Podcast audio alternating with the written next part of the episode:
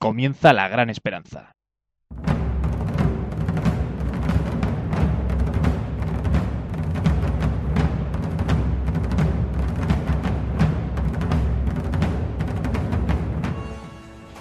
¿Qué tal amigos? Muy buenas tardes. Eh, bienvenidos de nuevo al Salón de la Hermandad de la Vieja Guardia. Retomamos nuestro estudio, entre comillas, habitual. Le, agradecemos a la Hermandad de la Vieja Guardia, a esta institución, que nos ceda este espacio para poder hacer estos programas con los invitados tan estupendos que tenemos y con la gente que nos acompaña. Y les recordamos que hoy estamos, estamos grabando eh, la edición número 60 de La Gran Esperanza. Hoy es eh, 30 de abril de- del, 2000 del 2011. Lo recordamos, por supuesto, esta precisión. eh, porque es importante de cara a las noticias de actualidad que vamos a tratar en la tertulia política Verdades como puños.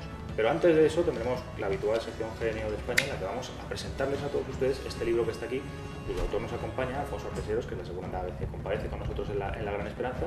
Vamos a hablar de su libro, España en la memoria, de algunos de sus recuerdos y de muchas más cosas. Todo ello, como siempre, después de la editorial de nuestro director, Martín Sedín Estillas. El editorial de la Gran Esperanza.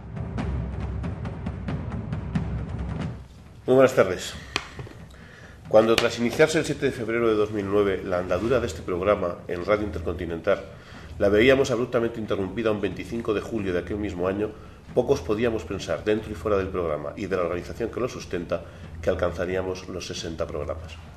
60 programas ya en los que nos han acompañado personajes de la cultura, la historia, el arte, el deporte, la política, el sindicalismo, la lucha por la vida, la lucha contra el terror. 60 programas en precario, con nuestros propios medios, sin apoyo ni financiación de nadie, sin espacio público donde emitir o trabajar, y sin embargo, día a día nos sorprendemos con el alcance y la difusión de lo que hacemos. Cada día hay alguien, incluso desde el otro extremo del mundo, que termina de descubrirnos, que nos ve, que nos escucha, que nos apoya y nos insta a continuar porque nos considera un soplo de aire fresco. Solo podemos decir desde aquí gracias, escuetamente gracias por hacernos sentir que nuestro trabajo, nuestro esfuerzo y los innumerables sacrificios que conlleva este, este humilde espacio de resistencia es importante para vosotros, para los que nos seguís cada programa en Internet, ya sea en audio, en vídeo o leyendo nuestros escritos. Porque si es importante para vosotros, también lo es para nosotros. Sin embargo, todo proyecto tiene una vida en el que nace, se desarrolla, quizás se reproduce y desde luego termina por morir. La gran esperanza avanza inexorable hacia el final de su tercera temporada, habiendo hablado de terrorismo, de iglesia, de aborto, de inmigración, de memoria histórica, de transición, de persecución religiosa, de reforma laboral, de empleo y desempleo, de guerras y de piratas, de grandezas y de miserias humanas, de nuestro pasado, de nuestro presente y de nuestro futuro.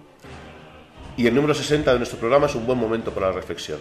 Aún nos quedan sin duda muchas batallas que dar antes de terminar. Aún nos acompañará la madre de Sandra Palo y hablaremos de la ley del menor. Y vendrán todavía autores falangistas como José Luis Jerez con su Falange del Valor. Aún hablaremos con prestigiosos profesores como José Luis Orella y su trabajo introductorio a la revista Jerarquía, recientemente recopilada. Hablaremos de acontecimientos que marcaron nuestra historia reciente, como el asesinato de Carrero o el abandono del Sáhara, con militares e historiadores como el coronel Manrique. Pero es hora de ir pensando en el siguiente proyecto.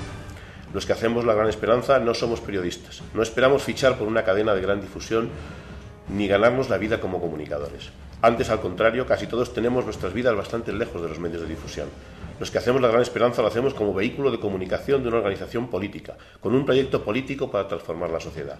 Lo hacemos como vehículo de relación, abierto a otras organizaciones de carácter similar que sirva para superar las múltiples fronteras de los denominados patriotas en general y los falangistas en particular. Nos hemos empeñado en crear a lo largo del tiempo. Lo hacemos para exponer nuestros puntos de vista sin ser manipulados por terceros, para que otros entiendan cuáles son nuestras posturas ante los asuntos que preocupan a la sociedad española y, por tanto, a nosotros mismos. Lo hacemos, en definitiva, como parte de nuestra lucha política voluntariamente elegida. Y a ese fin debe servir, por tanto. Antes de trope- de tropezar en la rutina, la gran esperanza necesita mirar hacia atrás y comprobar si ha servido a los fines para los que fue creada. Necesita mirar hacia adelante y comprobar si sirve todavía para el proyecto político que la alberga. Y actuar en consecuencia, sin más nostalgia que la satisfacción de haber cumplido con una misión, ni más recompensa que sabernos miembros de un proyecto político en evolución. Se abre pues un periodo de reflexión en el que mientras terminamos lo que empezamos, analizamos cómo seremos mañana. Y toda colaboración y sugerencia será bienvenida. 60 programas ya. Escuetamente gracias. Pero este alto en el camino no debe torcer nuestra voluntad presente ni nuestros compromisos tomados. Este editorialista y este programa han comprometido a recordar en cada ocasión la vergonzante, injusta, aberrante situación jurídica de Pedro Varela, en prisión desde diciembre, y la de los denominados genéricamente libreros, Juan Antonio, Carlos, Óscar y Ramón, todos ellos perseguidos por publicar, editar, prologar vender y muy ocasionalmente escribir libros proscritos, que son quemados en pilas públicas al supuesto amparo de una legislación que se llena, sin embargo, la boca y las páginas de sus textos legales con ideas sagradas de libertad de expresión, de opinión, de difusión de ideas y pensamientos, de publicación. Pues mientras persista su situación, seguiremos en lo nuestro, reivindicando su libertad y el archivo de sus causas. Por lo demás, abril se cierra hoy y da paso mañana al mes de la hipocresía por excelencia, en lo que queda de año, el mes de las elecciones municipales y autonómicas en su caso. Se iniciará, no obstante, con la marcha farisea de los sindicatos putrefactos del sistema, que con la boca pequeña reivindicarán mañana el cese de los recortes sociales mientras siguen viviendo de prebendas, subvenciones y erarios públicos, mientras su ministro, el de trabajo, sí, el de sus filas, acaba con lo poco que queda de empleo en España, supera cifras astronómicas que no hubiera tolerado jamás a régimen alguno que no fuera el suyo, y nos hunde en la más espantosa de las crisis económicas y de valores que haya vivido España en varios siglos. Y lo hará con miles de acólitos, muchos de ellos parados, otros por supuesto liberados, a los que no, no se les caerá la cara de vergüenza por participar en el festín, sin arrastrar por las calles a sus líderes a patadas en el culo para ver si recuperan la dignidad que suponemos debieron tener alguna vez. Y después vendrá la fiesta de la democracia, esa en la que todos tenemos el derecho a meter un papel en una urna y creer que con ello manejamos nuestros destinos. Esa en la que la corrupción local, galopante, contagiosa a todos los niveles de los partidos al usos, pasa por encima del ciudadano, del vecino, con una especie de pelillos a la mar, porque nos vende la idea de que con esto hay que quitar al que está para poner a otro, que por lo visto es el fin de las municipales. Debe ser que, como ya lo entrenaron en la proclamación de la Segunda República, deben pensar que los demás somos idiotas y es eso realmente lo que votamos. Pero la triste realidad es que nada cambiará en estas elecciones, las gane quien las gane. En primer lugar, porque solo las pueden ganar dos. Ya se ocupa el sistema de ello. Y en segundo lugar, porque las dificultades de participación y difusión de ideas son tantas que las oportunidades reales son mínimas para quienes no bebemos en las fuentes del sistema. Pero la tercera razón es propia, nuestras organizaciones la mayor parte de ellas, seguimos viviendo en la marginalidad política, en la falta de un proyecto trabajado y convincente durante todos los años que transcurren entre dos elecciones y seguimos presentando múltiples candidaturas para el mismo espacio político o candidaturas que no aspiran en absoluto a ganar concejales. Esta es otra reflexión pendiente de la que no estamos exentos ninguno de nosotros, la Falange tampoco, ni sus militantes, afiliados, simpatizantes o simples votantes. No hay proyecto político sin base social que lo sustente, con trabajo diario en cada lugar. Todo lo demás que hagamos será clamar en el desierto, tratar de aprovechar espacios que en realidad no existen y mostrar nuestra incapacidad. Pero cuidado, nuestra incapacidad como organización es el reflejo de nuestra incapacidad como militantes. Mientras tanto, este programa, por supuesto, apoyará las candidaturas e intenciones de nuestra organización, pero una vez más lo tendrá que hacer como José Antonio y la historia nos enseñará. Tristemente. Quizá podamos encontrar algo de consuelo hoy en la charla con nuestro invitado, un hombre que nunca pensó en escribir, apasionado por la música y la imagen, de memoria providencial y documentación envidiable. Alguien que ha hecho el sano esfuerzo de recordar y que se ha sentido muy reconfortado por ello. Él invita a hacer este mismo ejercicio en cada uno de nosotros. De estos ejercicios de memoria se obtienen enseñanzas irreemplazables. Ojalá que sea así también para nosotros. Acomódense y escúchanos. El genio de España en la gran esperanza. Nuestro espacio para el ocio, la cultura, la historia y las entrevistas pasado 12 de abril se puso, se puso a la venta al público ya este libro, España en la memoria. Tiene un subtítulo, España en mi memoria, una crónica cotidiana y sentimental de la España del siglo XX. Entiendo, Alfonso, buenas tardes, muchas gracias por acompañarnos. Muy buenas tardes. Bueno, a mí siempre me ha encantado el número 60 y a partir de esta tarde más. Bueno, muchas gracias. Entiendo, Alfonso, que es además una perspectiva propia. España en mi memoria se llama el libro. Claro, sería muy pretencioso haber dicho España en la memoria. ¿En la memoria de quién? En la mía. Así también me cubro un poco. Su libro, nadie me va a rebatir qué memoria es la que está plasmando en un libro y qué atrevimiento. Alguien que no ha sido escritor nunca y empieza a serlo ahora a tan tardía edad, ¿no? O sea, es un libro subjetivo, pero en definitiva cuenta cosas que están basadas en documentos que además son tuyos. Sí, claro, o sea, míos porque mis recuerdos son míos, los caminos por los que de alguna forma he recorrido eh, buscando esos recuerdos que todos tenemos de alguna forma ahí medio escondidos, son míos y los personajes, pues he decidido estos personajes que, lo he dicho en más de una ocasión, eh, si yo empezara nuevamente a ponerme a trabajar para el libro, pues seguramente que sería lo mismo, el mismo estilo, el mismo ritmo, pero los personajes serían diferentes, mis recuerdos serían distintos y los caminos que hubiera tenido que recorrer para hacerlo serían también diferentes, luego las anécdotas serían distintas. Me gustaría, Alfonso, que nos contases eh, de dónde nace este libro, porque es una anécdota que creo que es muy buena, la has contado en otros medios, y también eh, aparece allí en esa historia uno de nuestros, de nuestros, de los buenos amigos de la Gran Esperanza. Sí, hombre, Luis Eugenio Tegores, que además eh, ya casi se puede decir que no es que venga al programa, es que prácticamente ya es, es colaborador mío porque me ha creado un equipo de historiadores fantásticos para abordar un proyecto que lo, lo estoy haciendo así tímidamente ya vamos por el segundo, que es hacer una serie de programas que luego puedan editarse en DVD y que es por orden cronológico, que nunca yo he tocado el tema eh, a nivel cronológico en España la memoria, pues desde el nacimiento del siglo XX, para los historiadores 1896, con el desastre de la Armada de Cervera y la Guerra de Cuba, para mí dos años antes, cuando apareció el cinematógrafo en España, y, y por orden cronológico, pues llegar a los albores de la Guerra Civil y me ha organizado un equipo de ni más ni menos que de 14 historiadores que van a ir de alguna forma rotando. Entonces, como yo tengo una estrecha amistad con él, pues de vez en cuando él me decía, Alfonso, eh, eh, hay una persona que quiere conocerte, que quiere hablar contigo, que además te sigue con mucho cariño y que esta gente de la esfera de los libros que quieren hablar contigo y yo pues no le daba mayor importancia, iba corriendo el tiempo hasta que un día aparece allí, estaba yo, porque yo no estoy en Intereconomía todos los días de la semana, a lo mejor voy un ratito, un día a la semana y luego el día de la grabación. Eh, me dice, tenía el coche en la puerta y lo he dicho así, literalmente me secuestra y, me dice, sube que te traigo enseguida, deberás darme caso.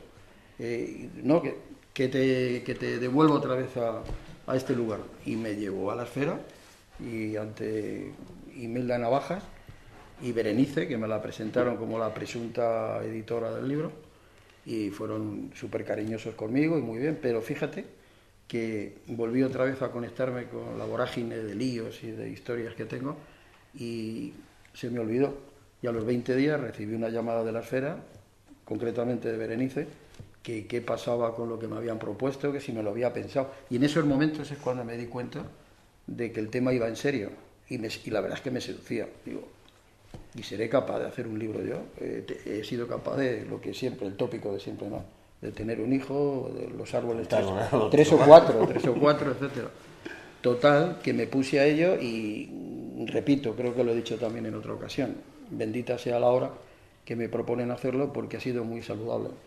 Porque eso de estás en el día a día con todo el tema y sí, los estás más bien pensando casi en el futuro, por esta incertidumbre y esta inseguridad que atraviesa pues todos este país y, tu entorno familiar, de amigos, de vecinos, compañeros en el trabajo, colaboradores, etcétera, y eso quieras o no contagia y hace que incluso tú mismo inconscientemente pienses también en, la inseguridad que tiene uno también, porque en estos momentos no solamente es el tema material, es todo. Y, sobre todo uno que ya va cumpliendo años y que creo que lo dije aquí la otra ocasión que, que tuve la suerte de estar con vosotros, que, yo lo que más valoro es el tiempo y el tiempo va pasando, creo que pasa a vosotros también. Cada vez parece que es más deprisa, que le faltan, le faltan minutos a las horas, ¿no? Y entonces me pongo a trabajar en esto y de verdad que es que es una maravilla, porque eh, recuerdos que tienes, está el recuerdo ahí, pero llegando a ese recuerdo y profundizando en él, esos caminos que yo hacía referencia anteriormente, te llevan a otros y a otros y, los vas ligando. Y claro, yo tengo una maravilla, es un regalo, un regalo que yo he tenido y que a la vez no lo regalo, sino considero que soy depositario de ello, los testimonios. Entonces tengo testimonios y es tal cantidad. Ahora es cuando me he dado cuenta del volumen de material de entrevistados que tengo, porque la mayor dificultad que he tenido en el libro ha sido seleccionar personajes. Ya llegaba un momento. Mira, las fotos tiene, me parece que son 110 fotos. Y yo presenté para que se enmaquetara 240 fotos. Entonces, cantidad de fotos se han tenido que quedar y a su fuera. Vez tú ya habías hecho una que, Claro, yo, como los personajes, había personajes que yo tenía que volver otra vez a reescuchar, a lo mejor, porque hay personajes que he tenido diferentes sesiones con ellos durante a lo mejor un periodo de tiempo que una, a veces se ha ido incluso años, ¿no? Entonces, tener que escuchar eso ha sido verdaderamente complicado, pero muy gratificante. Nuevamente volver a reencontrarme con esos personajes, algunos incluso que llegué a entablar por consentimiento de ellos mismos una amistad, un cariño, Eh, y ha sido una delicia, ¿no? Pero tú fíjate de tener que volver a reescuchar a lo mejor dos horas, tres horas para seleccionar un corte de diez minutos, de siete minutos del personaje y luego seleccionar personajes. Yo he tenido personajes seleccionados y hasta el corte, después de escucharme todo lo que esa buena gente me contó y dentro del tiempo que me dedicó, y, esos personajes los he tenido que quitar. Te voy a contar un ejemplo, me daba pena, he tenido que quitar a Lola Flores. Ah, sí. Por ejemplo, o sea, personajes de un nivel y de una calidad y de un interés que estoy convencido eh, magnífico para los porque el criterio al final, ¿cuál ha sido? Es decir, cuando tienes que coger y, seleccionar Hombre, 240, tú, tú, sabes muy bien mejor que yo, porque el novato en el tema de, publicar un libro ahora mismo en esta mesa soy yo. Y, entonces tú sabes bien que luego llega un momento que es pues eso, el formato, el tamaño, el volumen, el grosor, la imprenta, el cuadernillo de lo que antiguamente en mi época, cuando yo era así, se llamaban estampitas, etcétera, etcétera, ¿no? Entonces eso quieras o no quieras hay que ir recortándolo. Y ese es el problema. Lo que pasa es que al final, o sea, al final es que me, salió del alma, pero es que yo creo que está claro. Es que en, el final, prácticamente, antes de entrar en agradecimientos, termino diciendo, es imposible meter en un volumen a más de 8.000 personajes. Y quién sabe cuántos miles de recuerdos y sentimientos. He hecho este libro y podría hacer otros. No lo descarto. Recordar es sano aconsejo hacerlo. Luego, esto está abierto al paréntesis. En claro, la editorial cuando mencionaba. Pero yo te preguntaba no solo por los criterios editoriales, sino por el criterio del autor cuando efectivamente tiene que sacar de 8.000 de 8.000 entrevistas.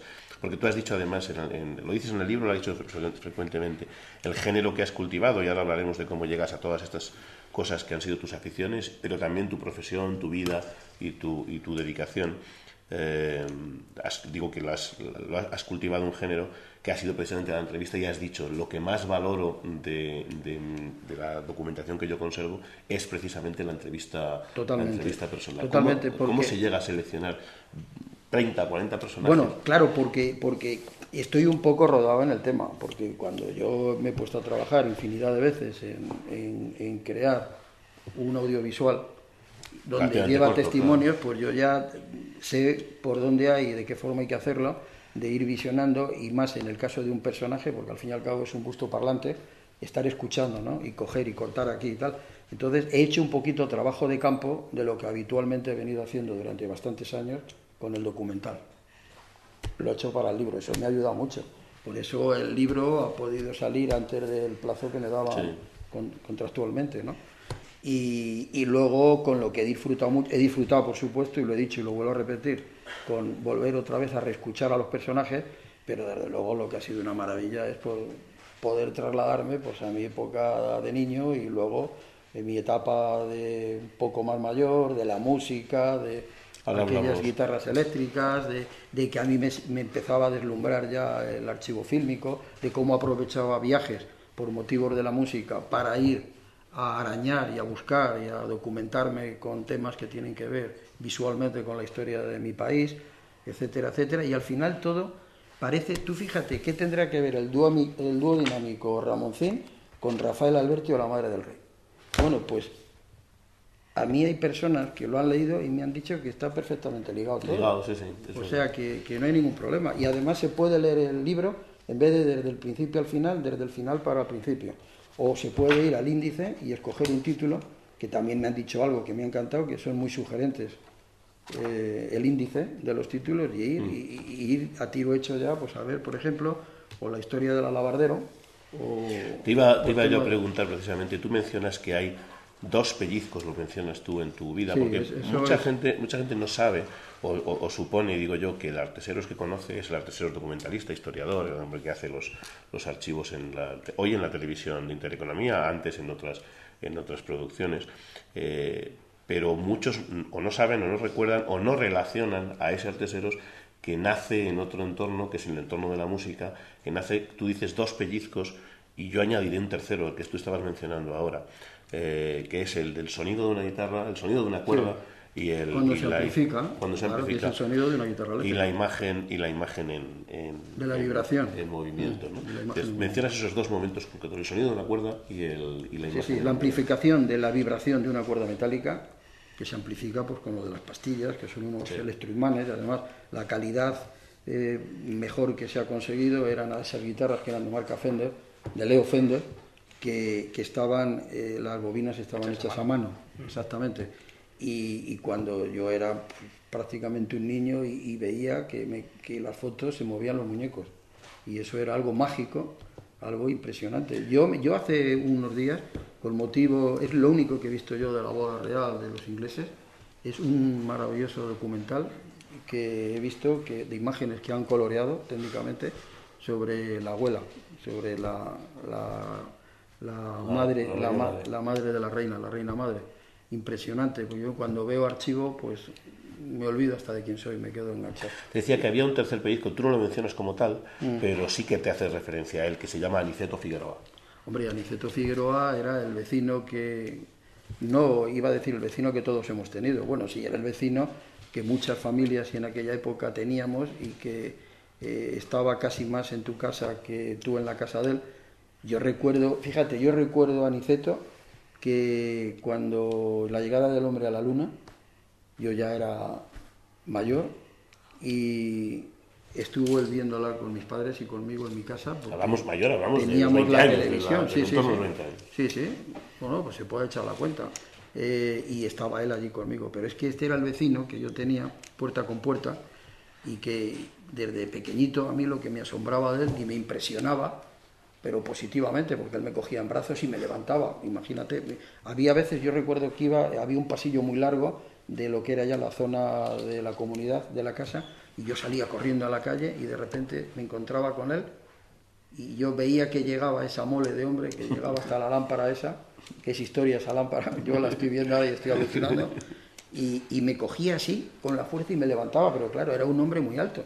Yo creo que ese hombre podía llegar a los dos metros de altura, y yo tan pequeño que era, pues me parecía mucho más alto todavía. Pues ese hombre muchas veces me cogía, me ponía sobre sus rodillas, y más que jugar conmigo me contaba, me contaba cosas, que en esos momentos, por lógica, y que era yo muy pequeño, debería de tener 3, 4, 5 años, porque fue durante un periodo largo de, de- de- de- mi niñez, ¿no? Pues yo creía que me contaba cuentos y luego, según fue pasando el tiempo, me di cuenta que no eran cuentos, me, me contaba historias, me desarrollaba páginas de la historia, de nuestra historia, de la historia de España, de la historia reciente. Y este hombre fue alabardero, de los últimos alabarderos de Alfonso XIII. Tú lo mencionas como un momento de, dices, si tuvieras que hacer una moviola y rebobinar sobre tu vida, quizá ese fue un, momento en el que Pues, te enganchaste. pues a- probablemente. Incluso un día esta anécdota o esta historia mía personal que acabo de contar, un poco más resumida, se la conté un día al actual rey de España, a Juan Carlos I. Y luego yo he pensado, digo, claro, este hombre que bien se lo montó, vivía en Juan Álvarez Mendizábal 21, o sea, Víctor Pradera 21, y trabajaba en el Palacio Real, o sea, que se iba, no iría de alabardero por la calle, pero se iba a trabajar con los reyes y luego volvía a su casa, a Víctor Pradera los- 21. Y a Claro, porque era una casa que su edificación, su construcción era anterior a, a la, a la guerra y a la república, o sea, y al 31. Era una casa, pues, probablemente de los años 20. De los años 20, y entonces él debió de vivir como alabardero, pues todos los, los Eso problemas del año 31. Y, Eso configura un libro que está estructurado, eh, digamos que haces un repaso a lo largo de tu propia vida, pero donde de alguna forma tu vida solo es un vehículo, no es un no es el objetivo. No, del- es que, es que el, el libro no es para nada una autobiografía. No es una autobiografía, no, no, para nada. de ti, tú De vez en cuando bien. está salpicado con una anécdota personal, otras veces medio personal, que, que porque hay una tercera persona, incluso la pongo en primer plano, y luego directamente hablo de un personaje cualquiera, cuento a lo mejor cómo llegó a él, cómo le conozco, cuento alguna anécdota o alguna historia detrás de la cámara y meto el corte que yo he creído más oportuno para el libro.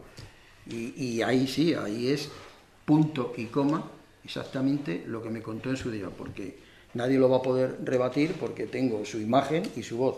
O sea, lo he sacado punto y coma de- del archivo de mi propiedad porque yo fui el que le hizo la entrevista. De ahí se deducen al menos tres profesiones en tu vida, yo, yo, yo digo, ¿no?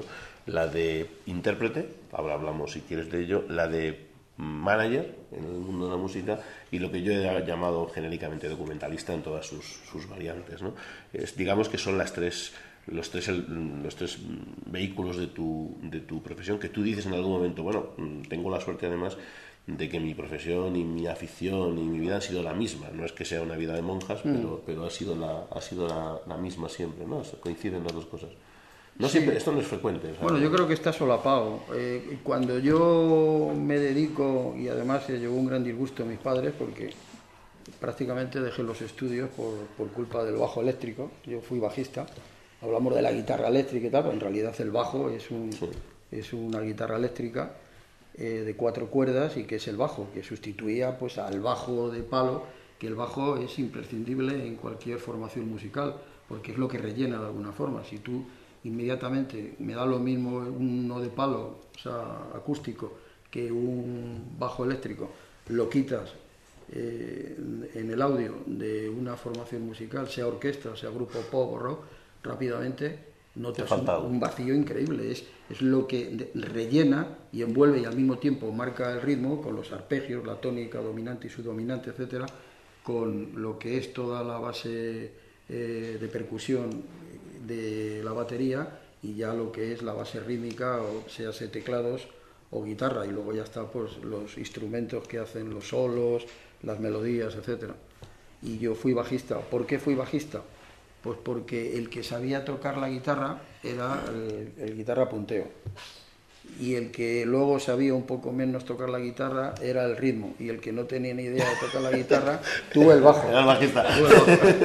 y, yo, y, yo, fui el bajo y al final aprendí un poquito a tocar el bajo. Y fíjate como me dijo un día Enrique Guzmán, yo entrevisté a Enrique Guzmán, no sé si vosotros que sois más jóvenes sabéis quién es Enrique Guzmán. Yo no sé por qué lo he leído, pero cuento. Bueno, pues eh, Enrique Guzmán, por ejemplo, fue el primer disco de oro que entregó Manuel Fraga cuando ostentaba el el, cargo de, información y turismo de ministro, se lo entregó a Enrique Guzmán. Enrique Guzmán formó un grupo en, en México, que eran los Team Tops, y luego ya como solista tuvo muchos éxitos y el, el, tema más conocido de él por el que se le entregó el disco de oro en España era Dame Felicidad. Hizo también Adiós Mundo Cruel, 100 kilos de barro, etcétera. Y con el grupo suyo, con el conjunto de los Tops, era eso de Popotitos, que Miguel Ríos en España, entonces se llamaba Mike Ríos, hizo una versión, pero lo original eran los tintos, ¿no? Y era Enrique Guzmán. Y con Enrique Guzmán yo estuve una vez y le entrevisté y me dijo una cosa que es que me identifiqué totalmente. Ellos en realidad eran una pandilla de, chicos que se juntaban, patinaban juntos, eh, organizaban guateques y tal. Y se dieron cuenta que el que tocaba la guitarra, el que cantaba rock and roll, y cuanto más rock and roll cantaba, pues se llevaban las chicas más guapas. Y nosotros vivimos una época que, por supuesto que la, la, música nos llegaba y nos llamaba la atención, y sobre todo determinados tipos de música, no solamente ya por la agresividad o por el sonido ese que era como futurible, o, tal, y que nos veíamos que era algo que se, era como revulsivo para luchar contra lo estipulado, sino que nos dimos cuenta que es que llamaba excesivamente la atención de las féminas de la época. Y entonces nos dimos cuenta que era una época que era muy difícil ligar. En algún, en algún, sitio has dicho además que también era algo, mm, eso, revolucionario, que era algo eh, que, que, rompía con los cánones y que, era, era mirar hacia adelante, ¿no? Sí, sí, totalmente. Y bueno, eh, hablando de esto, tú imagínate, yo empiezo y empiezo con un grupo que resulta que luego, cuando ya pasa el tiempo y ya todo eso es historia, no, bueno, no, estoy hablando ahora de los nombres de los grupos ah. a los que yo he pertenecido, estoy hablando de los grupos a los que de alguna forma yo he querido emular. Ah, yo los que me trasladan, principalmente ingleses, que llega a la música, que además llegaba de una forma muy curiosa, porque en aquella época no existían las tiendas de, de, las radiofórmulas. Eran aquellas tiendas de electrodomésticos totalmente precarias porque todavía acababa de aparecer las primeras neveras eléctricas y, y, se veía que vendían también neveras de hielo, del cuarto de barra de hielo y los primeros electrodomésticos que iban apareciendo y había un cajón en un rincón que estaban los discos, los vinilos y que muchos de esos discos llegaban de una forma muy curiosa, pues por los que tenían facilidad en aquella época de poder viajar al extranjero, como eran pues eh, eh, eh, personas que trabajaban pues en Iberia, por ejemplo, que tenían facilidad de salir y entrar. Que tenían aquel pasaporte etcétera. que decía para todos los sitios, excepto para, la Unión Soviética. Para, no, para Rusia y sus países satélites. Era una de las páginas del pasaporte. Y, yo recuerdo que los discos que, que no me pasó a mí, le pasó a muchos jóvenes españoles de aquella época, pero es que luego leyendo, por ejemplo, los comienzos de cantidad de, de líderes de la guitarra, como Clapton o como el propio líder de Dire Street, eh, Knopfler, Mike Knopfler y tal, todos han confesado que ellos se han dedicado a tocar la guitarra por Marvin, el, guitarrista de los Sados. Y es que, ¿quién me iba a decir a mí? Que es verdad, que es lo que me pasó a mí, escuchando Guitar Tango y Nibran y todos esos, Apache, etcétera, etcétera, de los Sados, que luego con el paso del tiempo, por una serie de circunstancias, yo les voy a conocer y hasta voy a tocar con ellos informalmente, porque estaban hospedados en el Hotel Comodoro, y entonces yo fui con José Luis Álvarez y con el fotógrafo Pérez de León, ya fallecido hace unos cuantos años, que es el autor de la foto que estoy con ellos aquí del libro, y resulta que tenían unos pequeños amplificadores de ensayo allí, en la, tenían una suite y otras dos habitaciones y tal, y me acuerdo que y me dijeron que si quería tocar y cogí, me dejó el bajista al bajo, que ya ha fallecido ese bajista, y toqué Nibran, que era la sintonía aquella que había para el hombre del tiempo. Y recuerdo que, el guitarrista de los Hados eh, le acompañaba una rubia guapísima, jovencísima, que luego con el paso de unos años la vi en el cine y dije, bueno, pero si era, y era la cantante esta de la protagonista de Fiebre del Sábado Noche, Olivia Newton-John. Olivia Newton-John. Iba con ellos. Claro que luego coincidía porque los Hados fueron los productores de las canciones de ella. De todas formas, tú mm, estás hablando con mucha modestia, pero yo he leído en ese libro un pie de foto eh, en el que tú apareces fotografiado. Hay que decir que merece la pena comprar el libro, aunque no sea para que más que para ver las fotos de Alfonso Arteseros de aquella época. Hoy se le ve con su corbatita y todo reinadito. O, de niño, o de niño rubito con el pelo Pero hay que, ver a, hay que ver a la criatura con sus con sus melenitas y tal. Hay una foto, digo, en la que mencionas que incluso perteneciste a un grupo que luego representaste, que luego fuiste su manager, que tuvo un éxito que todo el mundo se, que todo el mundo recordará, ¿no? Que es el Manilu, el, Sí, claro, los Pop Todos, que son como hermanos míos, sobre todo Filtrín, el negrito, que me sigo viendo con él. Era, prácticamente todo ¿Eras miembro de ese grupo cuando, Sí, sí, fui miembro y fui manager.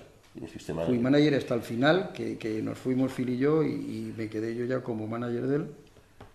Y no del solo, sino de mucha más gente, porque aquí se puede ver el periplo y, las anécdotas que pasé para juntar al, dúo dinámico, el trabajo que nos costó a Ramón Arcusa y a mí eh, convencer a Manolo, yo ya tenía contratos firmados, incluso tenía los billetes de avión con la Chile para ir a hacer un programa de televisión al Canal 5 de Chile.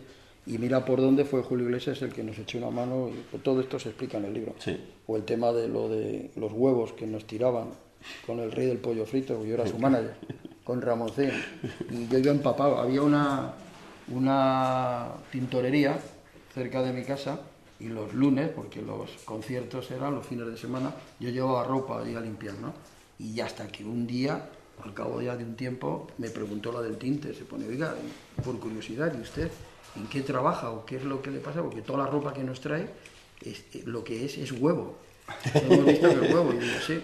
es que, nos lanza, pero los huevos nunca nos dan. Es una lluvia de mezcla porque los huevos los tiraban y, se, estallaban por el aire. O sea, llegaba la cascarilla deshecha y todo mezclado como si fuera tortilla. O sea, la clara con la yema. Con Increíble. Yo me acuerdo que le decía a Ramoncín, digo, Ramón, estamos primeramente vamos a conseguir y luego estamos consiguiendo más milímetros, o sea, centímetros cuadrados en todos los la prensa que Adolfo Suárez. Y le dije, les, estamos dando una oportunidad ahora mismo a los españoles que ya no tengan solamente la única posibilidad de ir a tatata a su madre, a los árbitros nada más, a los campos de fútbol. Van a poder venir a hacer eso a su madre, a un cantante de rock, a desfogarse, ¿entiendes? Sí, sí. Cuentas que, he querido ligar con ese momento porque cuentas que tu enganche, digamos, con la, tu, enganche con la imagen de los... ¿Qué pinta tengo aquí de monje? ¿eh? tu, imagen, tu enganche con la imagen, lo has contado, dices, de, eh, eh, se produce la primera vez que cojo una, una cámara y hago, y hago un trabajo de, imagen, lo hago con los tres, con los tres sudamericanos. Tú aprovechabas eh, tu, tu capacidad de desplazamiento como manager del, grupo y, como músico y, como para firmar y, ya tener las primeras entrevistas. Sí, sí, claro, yo me enteraba hábilmente de dónde había depósitos de imágenes, archivos, unas veces públicos, otras veces de particulares. Un, lugar, por ejemplo, donde yo he encontrado material impresionante ha sido en Buenos Aires.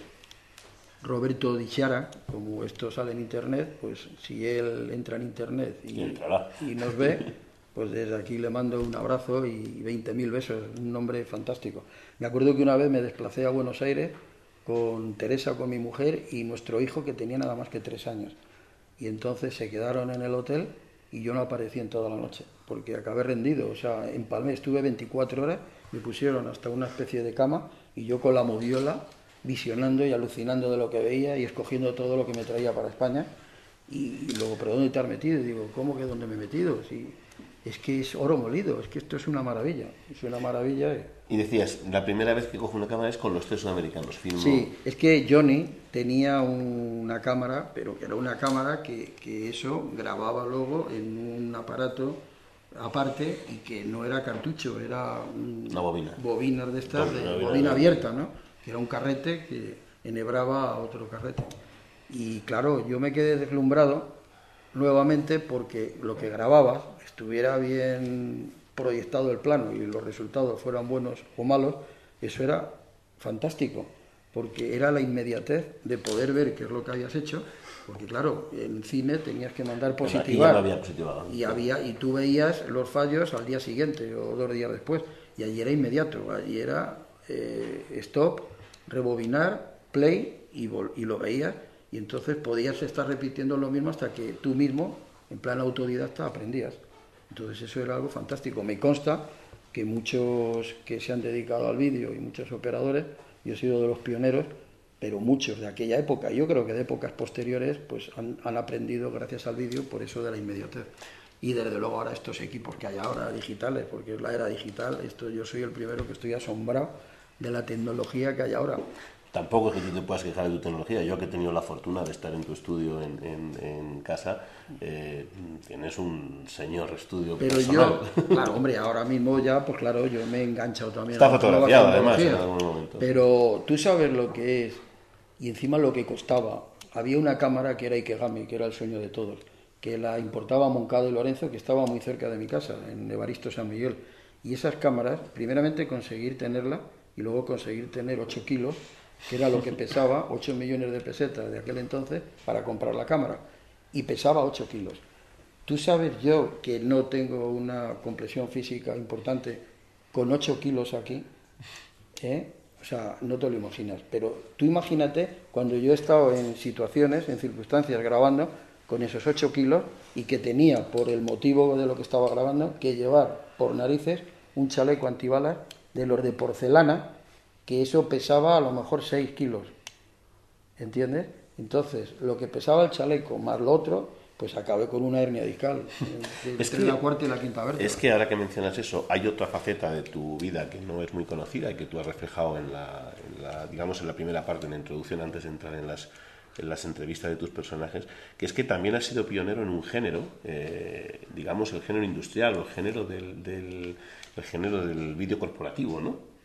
Sí, eh, claro, cuando tú empiezas, empiezas con un... Hiciste cosas para el ejército, para la policía. Sí, hice, para, pues hice de todo. Hice, fíjate, desde un eh, trabajo de encargo sobre los malos tratos de la mujer, me acuerdo que era Carlota Bustelo, era Carlota Bustelo la que, la que estaba allí, la, jefa del equipo que me encargó el, trabajo, hasta un, un, trabajo que hice que yo mismo alucinaba cuando lo estaba haciendo, porque era de lo de, era armamento de este que se importa, ¿no? que se fabrica aquí, espoletas de aproximación, bombas de estas parecidas a las de racimo y que caen, y entonces era para los pobres eh, combatientes que están refugiados en la trinchera, arrasarlos desde arriba, lluvia, lluvia mortífera y tal.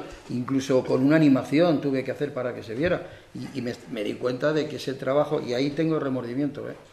porque no es que me declare pacifista, porque hasta el mayor pacifista del mundo, como le toquen las narices, le sale, le sale el muelle del brazo, ¿entiendes? Pero yo me daba cuenta y digo, jolín, este trabajo que estoy haciendo es para vender armas, está claro, para mostrar la eficacia de esto que sirve pues para matar. Hice también una cosa, bueno, una cosa digo, estuve conviviendo con, con la policía en la academia de, de Ávila y luego estuve en todos los lugares de la policía. Eso fue en los años 70. tal. Hice algo para la policía, ese trabajo fue precioso. Eso, eso algún día tenemos que hablar porque en los años 70... Y eh, estuve con rusos, en barcos rusos, por el, por el Mar Negro y por ahí, haciendo grabaciones también. No te decía que algún día hablaremos porque en los años 70 mi padre estaba destinado en la, en la Academia de Policía Armada, era, Ah. era, era uno de sus profesores y algún día hablaremos. Pero vamos a la, a la, a la parte de, de tu, tu, tesoro, ¿no? tus entrevistas, tu gente. Si tuvieras que elegir, aquí has elegido unas pocas, como ya hemos, como ya hemos mencionado, hay algunos personajes que a nosotros nos son especialmente unos simpáticos, otros próximos. Eh, has mencionado eh, tu trabajo de unión del dúo dinámico, pero también has mencionado en alguna entrevista pues la reconciliación de Serrano con Girón, es decir, que tu trabajo ha tenido mm, ha ido más allá de la propia. de Sí, la eso propia- está en el libro. Y lo de la llamada telefónica, telefónica. desde casa de Girón de Velasco, allí en... Eh, si tuvieras que elegir, si tuvieras que elegir personajes, eh, digamos, personajes históricos o entrañables, difíciles, si te digo un personaje difícil, ¿cuánto te ha costado? ¿Cuánto, qué, te- qué- qué te elegirías para Hombre, decir? para mí el difícil es el que no he conseguido. Está claro. Pasa como con lo de las fotos. O sea, hay veces, por- hay quien ve mis, las- mis fotos. Hoy, por ejemplo, me lo ha dicho alguien. Que qué maravilla, tú te has preocupado de guardar fotos. No, no. Es que han sido tantas que quedan. Porque, por ejemplo, yo tengo una espina clavada de una foto que me encantaría tenerla, recuperarla, que no sé dónde está. La he perdido con Ray Charles. Imagínate, con Ray Charles, abrazados los dos. Luego me gustaría tener esa foto en su camerino, en, en Titos, en Palma de Mallorca. Además, tuvo un detalle conmigo fantástico. Estuve con él, estuvimos cenando con los jefes de su orquesta y al día siguiente yo estaba hospedado en el mismo hotel y cuando ya ellos eh, amanecieron muy temprano, dejaron el hotel y yo no tenía prisa porque ellos iban, no sé dónde irían, pero no venían a Madrid. Yo venía en un avión que era a mediodía para Madrid, retornaba y fui a, a recepción a abonar la cuenta y me dijeron que el Raichar que había dejado pagada mi habitación. Como Por que un café. Sí. Pero, pero en cuanto al tema de los personajes, Sí. tú fíjate que hay veces que yo empecé a hacerme un listado. Y es que luego eso no sirve para nada. Porque te haces un planning con nombre de personajes, que los personajes te surgen recordando, y luego ves los nombres y empiezas a eliminar por simpatía, por impacto, pensando en el lector, etcétera, etcétera. Pero es que luego resulta que, que buscando un personaje te aparece otro. Y luego hay veces que un personaje que lo tenías a lo mejor para otra ocasión, pones la cinta, em- le ves, empiezas a escuchar y yo mismo me sorprendo de tener ese material. Porque hay momentos de los que has vivido o de lo que te han contado sobre todo que te olvida. A mí me ha ocurrido algo, porque hay que decir que yo, muchos de los personajes que tengo, no les he entrevistado para un proyecto en concreto. Es que eso es lo importante, que yo no sé si lo hacía consciente o inconscientemente. La verdad es que ahora me doy cuenta que qué bien que lo hiciera de esa manera, porque habitualmente cuando se entrevista a un, a un personaje es para un proyecto en concreto, es para un telediario, para un documental, para un trabajo, y luego, triste y lamentablemente, se ha utilizado el corte nada más y el resto se ha reciclado, se ha tirado, se ha borrado. Vale, pues yo he ido a un personaje porque he considerado que el testimonio de ese personaje era necesario que eso estuviera ahí y que por ley de vida ese personaje iba a dejar de estar, ¿no? Y entonces ha habido personajes que yo les he entrevistado y que luego por las prisas y tal, las cintas de la entrevista estaban todavía en el punto final de la cinta que se había terminado, o sea, que ni las había rebobinado, o sea, que ni las había escuchado. Me recordaba y me quedaba en la memoria, pues recordar el momento que yo estaba con la cámara, porque yo he hecho las entrevi- yo he hecho muchas entrevistas que he ido solo con el equipo. Sí. O sea, yo he iluminado, he creado el relleno, el contra, el sonido, tal, y yo en el eje de cámara, mirándome a mí y al eje de cámara, preguntaba, me respondía el personaje, preguntaba y me respondía. Y muchos personajes lo he hecho para que entrara a formar parte de mi archivo.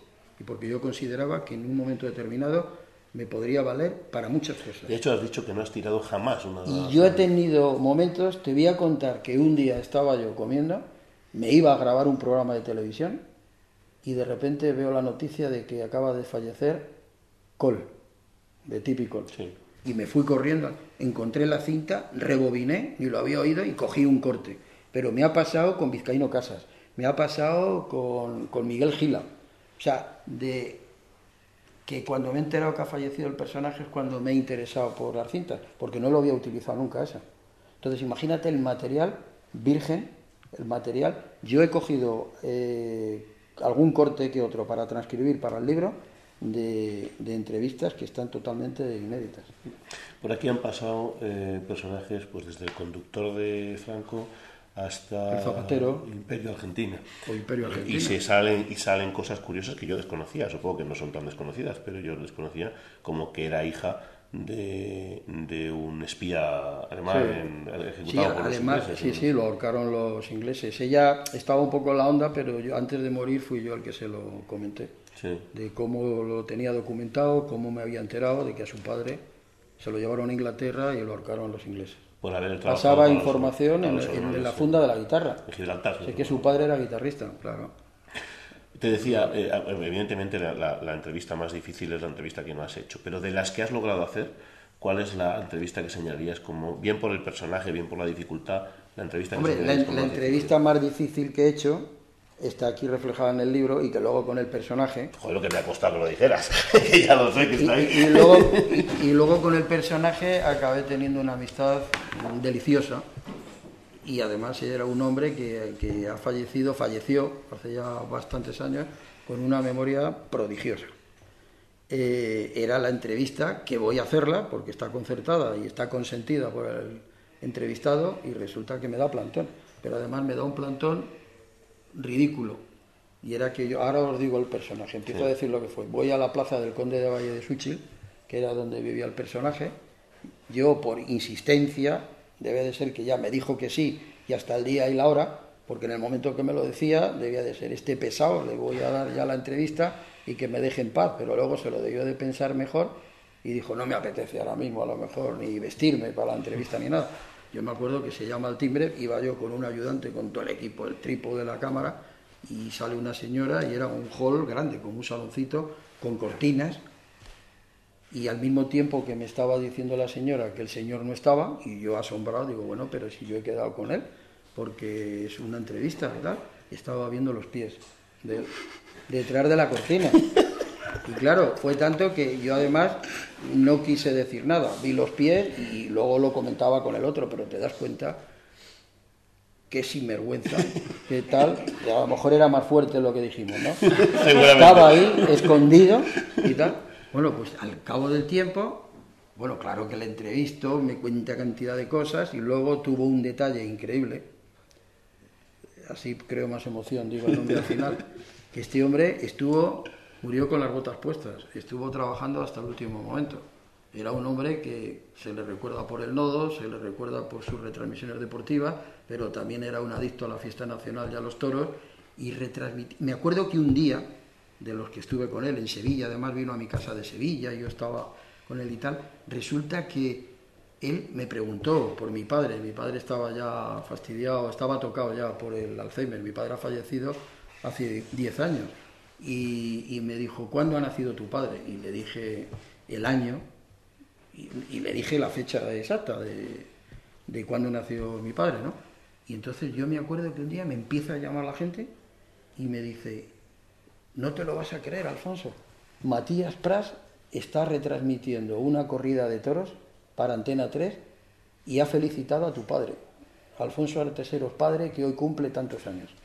Y yo creo que hacía meses que le había contado yo a Matías Pras, eh, eh, o sea, no la edad que tenía mi padre, cuando era, le, le di las, las coordenadas de cuando era el cumpleaños de mi padre. Que además tenía Matías Y nunca le dije yo a Matías Pras que le vi los pies aquel día de ¿Sabes que Matías Prats, que yo también lo he conocido, Matías Prats decían de él en el mundo de la tecnología que jamás llevaba un, un ordenador, toda la información que tenía, Todo, todo, ¿verdad? le llevaba No. todo en la, No, no, en es la que cabeza. lo que me digan de él es poco porque yo lo he vivido. Solamente con esto que acabo de contar de mi padre. Eh, entre los personajes que tú has citado como entrañables, incluso has desarrollado con ellos mucha, lo has contado en alguna ocasión también, eh, mucha amistad. Eh, han estado otros que para nosotros decía son importantes, ¿no? Utrera Molina, por ejemplo, en su momento desarrollaste una amistad. Utrera Molina que me ha llamado hace como una semana, ha sido de los primeros que se ha comprado el libro, y me llamó para decirme, me he, me he, quedado dormido, me he acostado a las 3 de la mañana leyendo el libro, me he quedado en el conductor de Franco. Y luego al día siguiente me llamó, ya lo he leído, y estaba contentísimo. Has hablado de él. además he contado cómo eh, entro en amistad con él, porque además me lo pide él. Porque tú imagínate, después de una serie de relación solamente meramente profesional con él, años, ya hace años que le entrevisté para un trabajo que hice para Canal Sur sobre la guerra civil en Andalucía, y después eh, con el paso del tiempo, él me llama porque vio una serie en DVD mía, Memoria Visual de España, que distribuyó la ABC, y que yo utilicé un corte de un bruto de una entrevista que le hice también en otra ocasión, me llamó para darme las gracias, que le había encantado el trabajo, y luego yo aprovechando eso, pues le llevo a, a uno de mis programas de España la memoria, ayer donde se produce lo de la emoción, que se emociona, yo le cojo la mano, miro a la cámara, eso creo que está colgado en internet. Sí, sí, sí, Luego ya ah, en otro programa voy a su casa, le entrevisto para lo del asesinato de Carrero Blanco y tal, y de repente un día suena el teléfono, me llama, me dice, señor Arteseros, y digo, sí, sí, soy yo, ¿quién es? Dice, soy Utrera Molina. Eh, ¿Le molesto? Digo, no, no, hombre, don José, no me molesta. Dice, es que le llamo para pedirle un favor. Y digo, pues dígame, don José. Dice, le llamo para pedirle que nos tuteemos y que seamos amigos. Y fue automático. Dije, eso está hecho, Pepe. has mencionado y él lo ha leído, claro. Has mencionado también a las niñas del cuartel de la montaña, que sí, bueno, es también. Increíble. Y una de ellas ya nos ha dejado. Sí. Si tuvieras que elegir un personaje entrañable de todos los que has entrevistado o de los que has seleccionado, sería difícil, supongo. Bueno, entrañables son todos, eh, aparte de ideologías y de temas, porque yo he entrevistado a Santiago Carrillo, y fíjate dónde lo digo, delante de esa lámpara, ¿entiendes? Y, y, te voy a contar, a Santiago Carrillo le entrevisté muy cerquita de aquí, en un despacho que tenía en la calle esa que sale, eh, si salimos del portal, miramos el frente. Checa, pero no, no, no, no muy cerquita de aquí.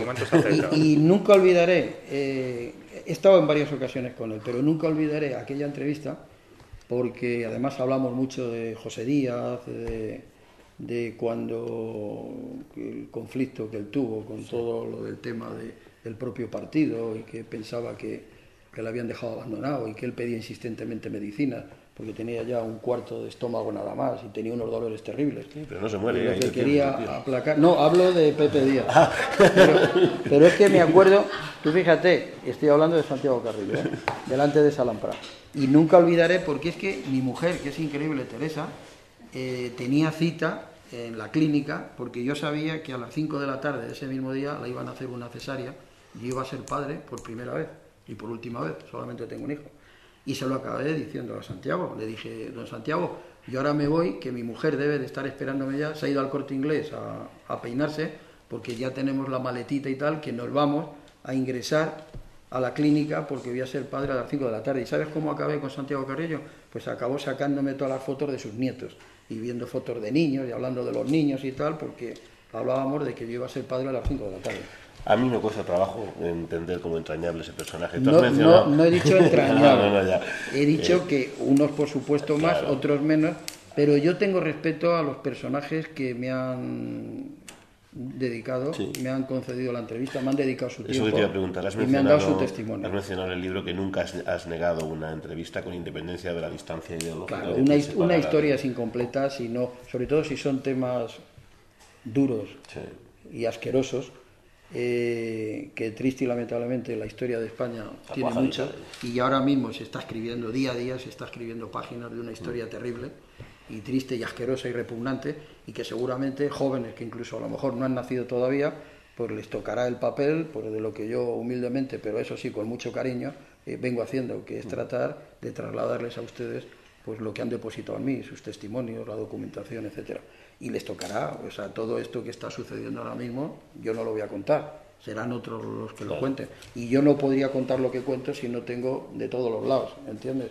Entonces, por ejemplo, como yo podía haber hecho lo de que un general de la Guardia Civil entra por la puerta y el otro, que es el que le ha pegado tres tiros y le ha destrozado la rodilla, los junto allí se ven los dos y acaban discutiendo si eran balas de un Dun y el otro no, es una pistola de la División Azul que yo tenía, pero ¿cómo ha quedado usted? Y le enseña la rodilla y con una cicatriz toda destrozada y llevaba todo lo que le habían sacado de la metralla de la rodilla en una especie de caja de cerillas, eso no lo podría hacer.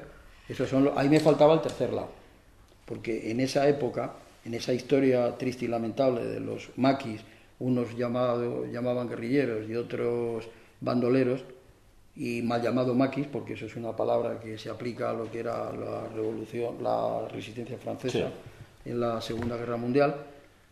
Había una tercera parte, que era el pueblo, el que estaba en medio y se llevaba los golpes de ambos lados. Llegaban los guardias civiles allí y les presionaban y les daban. Llegaban los bandoleros y también y tenían que darles alimentos y ayudarles. Al final siempre hay una tercera parte. En la guerra civil había una tercera parte también. Los que estaban en medio y les tocaba tener que estar con los que les había tocado. ¿Hay una segunda parte? Pues no lo sé, o sea, si el libro acaba de salir ya, perfectamente puede haber. ¿Qué capacidad tienes? Mira qué bonito, aquí hay una foto, aquí hay una foto que estoy yo en un cochecito de estos. La Y mostraremos si es que no, te cuento esto porque yo, cuando me llega el libro por primera vez, y eso tienen que entenderlo, o sea, para mí esto ha sido algo que no lo pensaba, entonces ha sido como un regalo. Y que es mi libro, pero que espero que sea de ustedes, porque es para ustedes. Y entonces me llega el primer libro de imprenta, me lo dan, y lo abro, y lo abro, y voy a las fotos, y abro aquí y leo aquí. Se me cayó una lágrima. Porque, claro, es que salgo yo aquí, que tendría tres añitos, en un cochecito y leo lo siguiente. Dicen que yo era un niño rubito, con el pelo ensortijado, muy rico. Un día llegué a la panadería con mi madre, que llevaba la cartilla de racionamiento. Y dije, Asio, el panadero se llamaba Gervasio, pan. A Gervasio le hizo mucha gracia y me dio una barrita extra. A partir de entonces mi madre me arreglaba, me ponía muy guapo y me decía, vamos a por el pan. Y yo siempre, aunque si me despistaba, me hacía mi madre así, me, dile, dile. Y yo, ¡Asio, pan! Y otra barrita fuera de los cupones. O sea, que es que era, era hambre y escasez. Don Alfonso Teseros, muchísimas gracias No, por gracias estar a en nuestro vosotros. programa, ha sido un placer. Estás emplazado, por supuesto, a que si hay segunda parte o tercera parte, estemos con estés en este Pues programa. voy a hacer la segunda parte por venir otra vez aquí con Fantástico, vosotros. ha sido un Ah, auténtico placer tener con nosotros. Muchas gracias. Tertulia política en la Gran Esperanza. Verdades como puños. Nos ha dejado ya Alfonso Arteseros, como decíamos, eh, sábado 30 de abril de 2011 y cambió las filas de la Gran Esperanza para esta tertulia política. A mi izquierda, a mi lado, eh, Manuel Andrino, jefe nacional de la Falange, justo a, a mi derecha, el director de este programa, Martín Sevilla Estrillas, y en el otro extremo de la mesa, Carlos Rodríguez, eh, jefe nacional del sindicato TNS. Un, un servidor, como siempre, Carlos Chinchilla. 30 de, 30 de abril, como decimos, y mañana, evidentemente, 1 de mayo. Carlos, tienes que empezar a, a ponerte ya en tu salsa, calentito. Te dejamos in- incluso que fumes si quieres para, para que te puedas estar para que puedas estar más a gusto. Muchas y tienes gracias. que contarnos en qué consiste esta, esta pantomima del 1 de mayo que nos van a contar los, los sindicatos que tú sueles llamar chaperos eh, en No, las yo no lo calles. suelo llamar, lo son. Pero lo que sucede es que es una maniobra política. Van a meter el palo de la trama Gürtel, los trajes de Kans y toda esa historia. O sea, hoy día esos sindicatos no tienen nada que ofrecer salvo el ridículo. Y ante el miedo que tienen que en Madrid se queden con 5 o 6 mil, cuando hace 20 o 30 años acaban más de 400 mil personas, y los 5 o 6 mil es gente que está remunerada por salir a la calle, no por hacer otra cosa, porque trabaja, el único día que trabajan es el día 1 de mayo, entonces en vez de ser la fiesta del trabajo es el castigo del trabajo para ellos. Y lo que van a hacer ahí es hablar de esto, de los trajes, de la trama, y no van a decir nada de cómo se han bajado los pantalones. Bueno, no, no se los han bajado porque no se los han subido en la vida, ante esa cosa que han llamado reforma laboral, ahora que si quieren meter los contratos elásticos, que van a ser elásticos solamente a capricho de los grandes empresarios, el grupo IBEX 35 y toda esta gente, y bueno, el otro día dijo el, el segurado ese, que siempre me cuesta mucho trabajo decir el nombre, que hay que pegar un puñetazo encima de la mesa y, y esto se tiene que solucionar porque hay 5 millones de parados. La estrategia que tienen es muy fácil, cambiar los parados por esclavos. Entonces están trabajando, es muy fácil acabar así con el paro, tú vas a trabajar por un trozo de pan y chocolate. Y ese es el 1 de mayo que veo hoy, de fiesta del trabajo, nada, para mí es un castigo de- del, del sin trabajo. Lo más grave, mm, para mi gusto, además, ya no son los 5 millones de parados, que es terrible. ¿no? Lo, más, lo más grave es que hay 1.300.000 familias en paro, que parece lo mismo, pero no lo es. 4.900.000 parados, dicen las cifras oficiales, implican, implican efectivamente muchos desempleos, una destrucción absoluta del tejido, del tejido natural español, del tejido de la pyme, del tejido del empleo, pero uno puede llegar a la conclusión de que, y así ha sido tradicionalmente, de que las familias están sosteniendo habitualmente estas, estas situaciones y se están apoyando. Pero el dato terrible, que no es nuestro, que es un dato que se ha publicado al mismo tiempo estos días, es que hay un millón trescientas mil familias en desempleo, un millón trescientas mil familias sin ningún ingreso. Y resulta que las convocatorias que yo estoy viendo para mañana, el primero de mayo, hablan de los recortes sociales. Y es verdad que los recortes sociales son un problema, pero no puedo entender que esos sindicatos, más allá del recorte social y la reforma laboral, no estén pegando bocados, no estén haciendo alguna otra cosa por el sostenimiento, la creación del empleo, por la barbaridad que está suponiendo la destrucción permanente. Estas familias en paro que tú dices, hay que sumarlo que como tengan una hipoteca van a estar en paro y en la calle. Exactamente.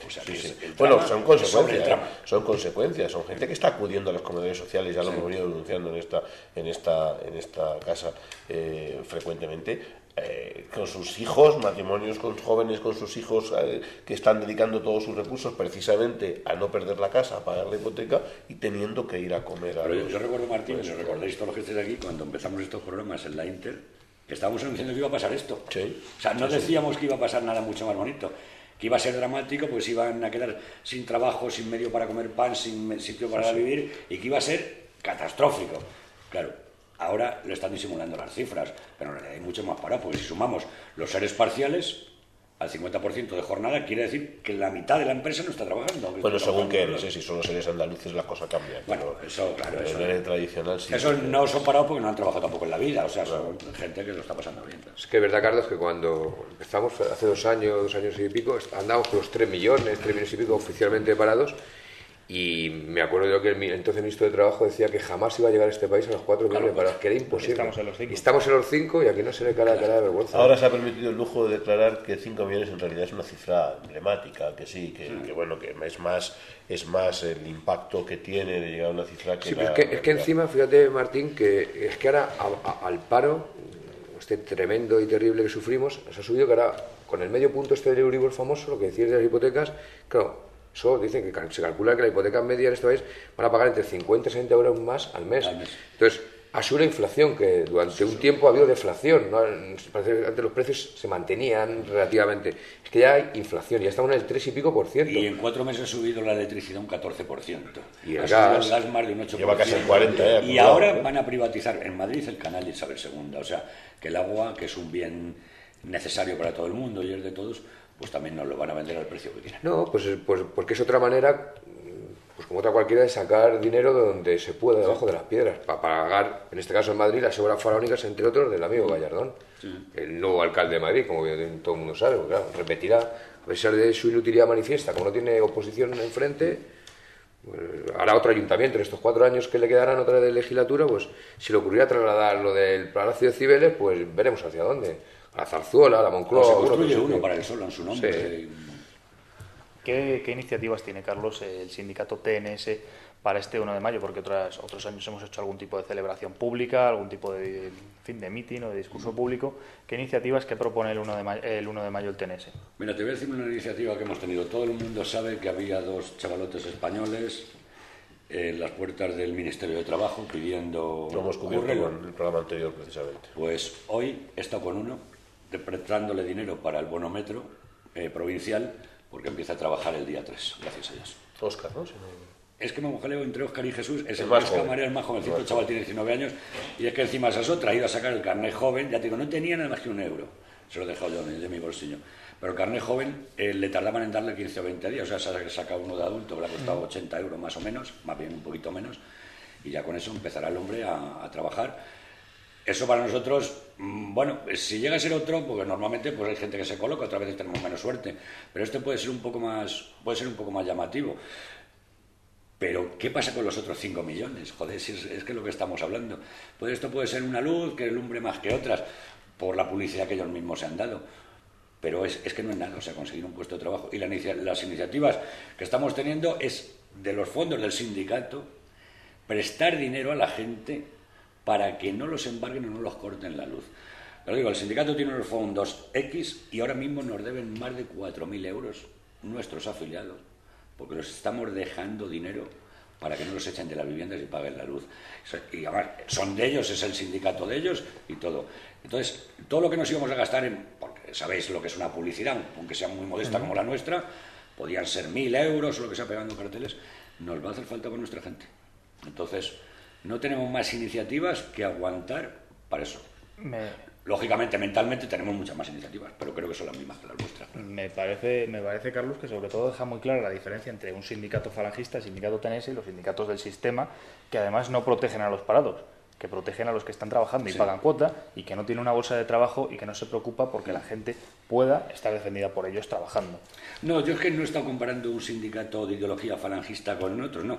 He estado comparando un sindicato de ideología falangista con unos sindicatos que no son, que son un medio de vida pues de los de sus empleados. Es un medio de vida y muy bien remunerado. Y cuanto más tragedia haya, antes lo criticaban al clero, decían que el clero necesitaba pobres para pedir caridad y que están haciendo lo mismo. Con una diferencia, que el clero los da de comer y no los cobra un duro. Y estos los cobran muchos duros y no los da de comer. Y son estos precisamente los que mañana, 1 de mayo, estarán en las calles de Madrid, eh, prácticamente todas las ciudades españolas, con sus pancartas, armando un poquito de ruido, pero solo un poquito, para que no se enfaden eh, los que les dan de comer. No van a morder la mano que la mano No, el ruido justo para echar eh, mierda, digamos, al PP cosa que se la merece, lógicamente. Nosotros no vamos aquí a. Menos mal que has arreglado, Carlos, porque como hoy te has sentado en el lado derecho de la mesa, ya visto. Pero que, ¿qué es esto? Es una maniobra para que los grupos que están gobernando, en realidad no está gobernando el PSOE, está gobernando el PSOE y los separatistas, claro, pues esos tienen que lavarse un poquito la cara. En realidad estamos inmersos, lo hemos dicho también muchas veces aquí, en un sistema absolutamente de derecha, absolutamente capitalista, liberal, y liberal, en participan todos al unísono en el mismo sistema, mm. se vistan de lo que se vistan, esa es la realidad, y esto solo está pudiendo pasar precisamente porque es bajo sus siglas, bajo sus gobiernos y bajo sus regímenes como están, como, como están funcionando. Si esto fuera en, en, cualquier otra situación, en cualquier otro lugar o con cualquier otro régimen eh, político, estaría con incendios, estaríamos con asaltos de bancos. Fíjate, Martín, es paradójico. En Bélgica llevan un año sin gobierno y, está todo el paro. Y aquí llevamos un año con muchos gobiernos y cada vez hay más paro. A cuenta de pues eso, Carlos, me apetece traer aquí el ejemplo de Islandia. No sé si sabéis, estáis algo enterados de lo que ha pasado en Islandia, porque los medios de comunicación en España no nos han contado absolutamente nada. Nos sabemos al dedillo todos los, todos los capítulos de, de las revoluciones árabes y, en fin, parece que esa, que esa es eh, la forma de, de, salir de esta situación dura. Parece que nos tenemos que convertir todos al Islam para poder ser gente próspera y empezar a trabajar y no morirnos de hambre.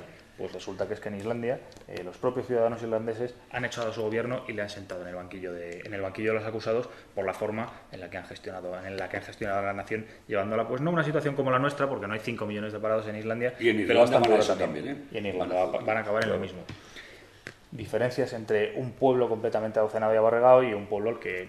No, que no es pueblo, ha perdido la conciencia de España y ya no es pueblo. Por eso decíamos al principio que antes que la crisis económica que estamos sufriendo hay una pérdida absoluta y total de valores, hay una crisis que implica que la gente ya no tiene capacidad de reacción, que la gente no tiene capacidad de, movilización, que la gente no...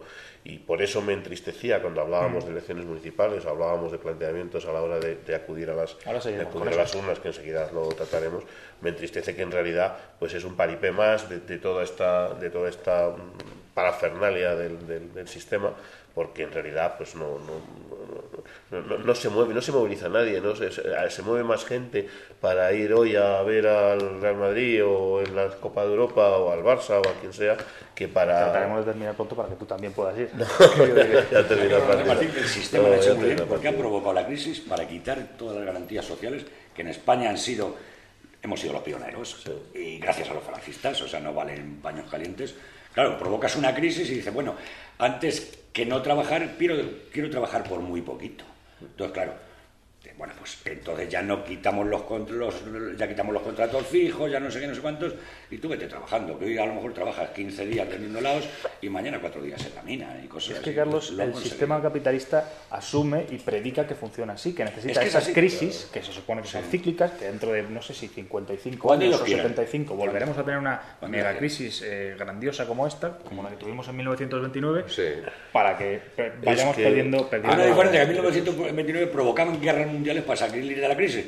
Ahora, como los pueblos son pacifistas, son esclavos. Hombre, el, vicepresidente Rubalcaba, después del Consejo de Ministros, cuando se sabían los las cantidades tan bárbaras de, de 5 millones de parados que había dicho la EPA, dijo que no, que algún día se entendería el tremendo esfuerzo que estaba haciendo el gobierno por reestructurar y reconvertir nuestra economía que lo necesitaba y que de aquí íbamos a salir fortalecidos. Eso le decía el mismo día que se conocía que hay el 22% de la población de este país oficialmente en el paro. Un 22%, un 22% es un caos absoluto. O sea, estamos hablando de la, de la cuarta parte de la población laboral activa parada. Lo cual demuestra que no es verdad. Y que no es verdad forma parte también de este sistema. Eh, mm, si, nos, si nos retrotraemos una vez más a nuestro fundador y a su clarividencia y a su, y a su capacidad de, de, anticipación de los hechos. Estamos hablando de un hombre que vivió y murió en el primer tercio del siglo pasado, que es José Antonio. Ya entonces nos definió el sistema capitalista como un sistema no económico, sino un sistema de dominación y de explotación. Y es una realidad como un camión. La realidad absoluta ha salido también a raíz del programa anterior, este que tú mencionabas en relación con la huelga de los, con la huelga de los, de las dos personas que han estado en el Ministerio de Trabajo. Eh, es el mismo problema. Eh, cuando hablamos de, del impacto de la inmigración, y que la gente ha querido, eh, ha querido traer, traernos encima de la mesa como un problema de xenofobia o de racismo, no se dan cuenta de lo que estamos hablando, es precisamente de que nosotros lo que no queremos es la esclavitud. La esclavitud que se produce porque traes mano de obra barata, necesitada, que tiene que trabajar a cualquier precio porque eso ya mejora sus condiciones de miseria en el caso de la inmigración, pero ya ni eso, las condiciones de miseria, las condiciones que hacen la, de una realidad de que esos 4.900.000 parados, si no estuvieran ya bajo esas condiciones, sin duda alguna estarían asaltando bancos. Sin duda alguna estarían asaltando bancos. La realidad es que están bajo parámetros económicos, sin seguridad social, sin condiciones sociales, sin, sin, sin ningún tipo de servicio, trabajando por cualquier precio, a cualquier hora, por horitas o por lo que sea, porque tienen que comer. Estaba, lo único aquí Martín, está, ayer, ayer, ayer, precisamente vi eh, varias entrevistas en televisión a, a gente, a extranjeros que habían venido buscando un futuro, buscarse aquí la vida y demás, y que ahora mismo, efectivamente, ya no podían pagar la hipoteca, no podían ni volver a su país, que están deseando sí, sí. Se estaban atrapados literalmente aquí. En una jaula de oro, pero están atrapados literalmente, no pueden salir de aquí. Así Por eso que esta gente ha venido para ayudar a sus familias y como tú dices, Manolo, ahora no pueden volver. No, no, no, ahora van a tener que, pedir que les manden dinero de allí fuera para que puedan salir. Casos, Manolo, que yo pertenezco a organizaciones, ya lo he contado alguna vez, organizaciones de asistencia y en mi caso nos ocupamos de una familia de siete miembros, siete miembros de hispanoamericanos eh, que están literalmente, literalmente atrapados. O sea, cinco hijos, un matrimonio, los dos han perdido el empleo, los dos estaban en esa precariedad que ya les hizo venir de una forma determinada y y es que ya no cabe ni la salida, o sea, es decir, lo único que resuelven con nosotros es poder comer todos los días, pero, y, pero hasta ahí, o sea, fin de la, fin de la historia, y no, hay, no hay paso para adelante, no, hay paso para atrás, es terrible, con, con una, con un eh, elemento adicional, que es que recurren a los servicios sociales, en este caso del Ayuntamiento y de la Comunidad de Madrid, y los servicios sociales del Ayuntamiento y de la Comunidad, es decir, las instituciones, los están devolviendo a las iniciativas privadas, diciendo a ver si podemos hacer algo más por ellos. Es, es horroroso, es una sí. cosa que dice, pero bueno, aquí no hay sindicatos, aquí no hay organizaciones políticas, no, no, tienen que ser las iniciativas privadas, los comedores de Cáritas o las organizaciones de. Pero ¿dónde está la ley? ¿Dónde está, ¿dónde está la ley? Por lo general, muy castigadas por este sistema. Muy ¿eh? castigadísimas. ¿Dónde está la ley? La ley de dependencia. Muy.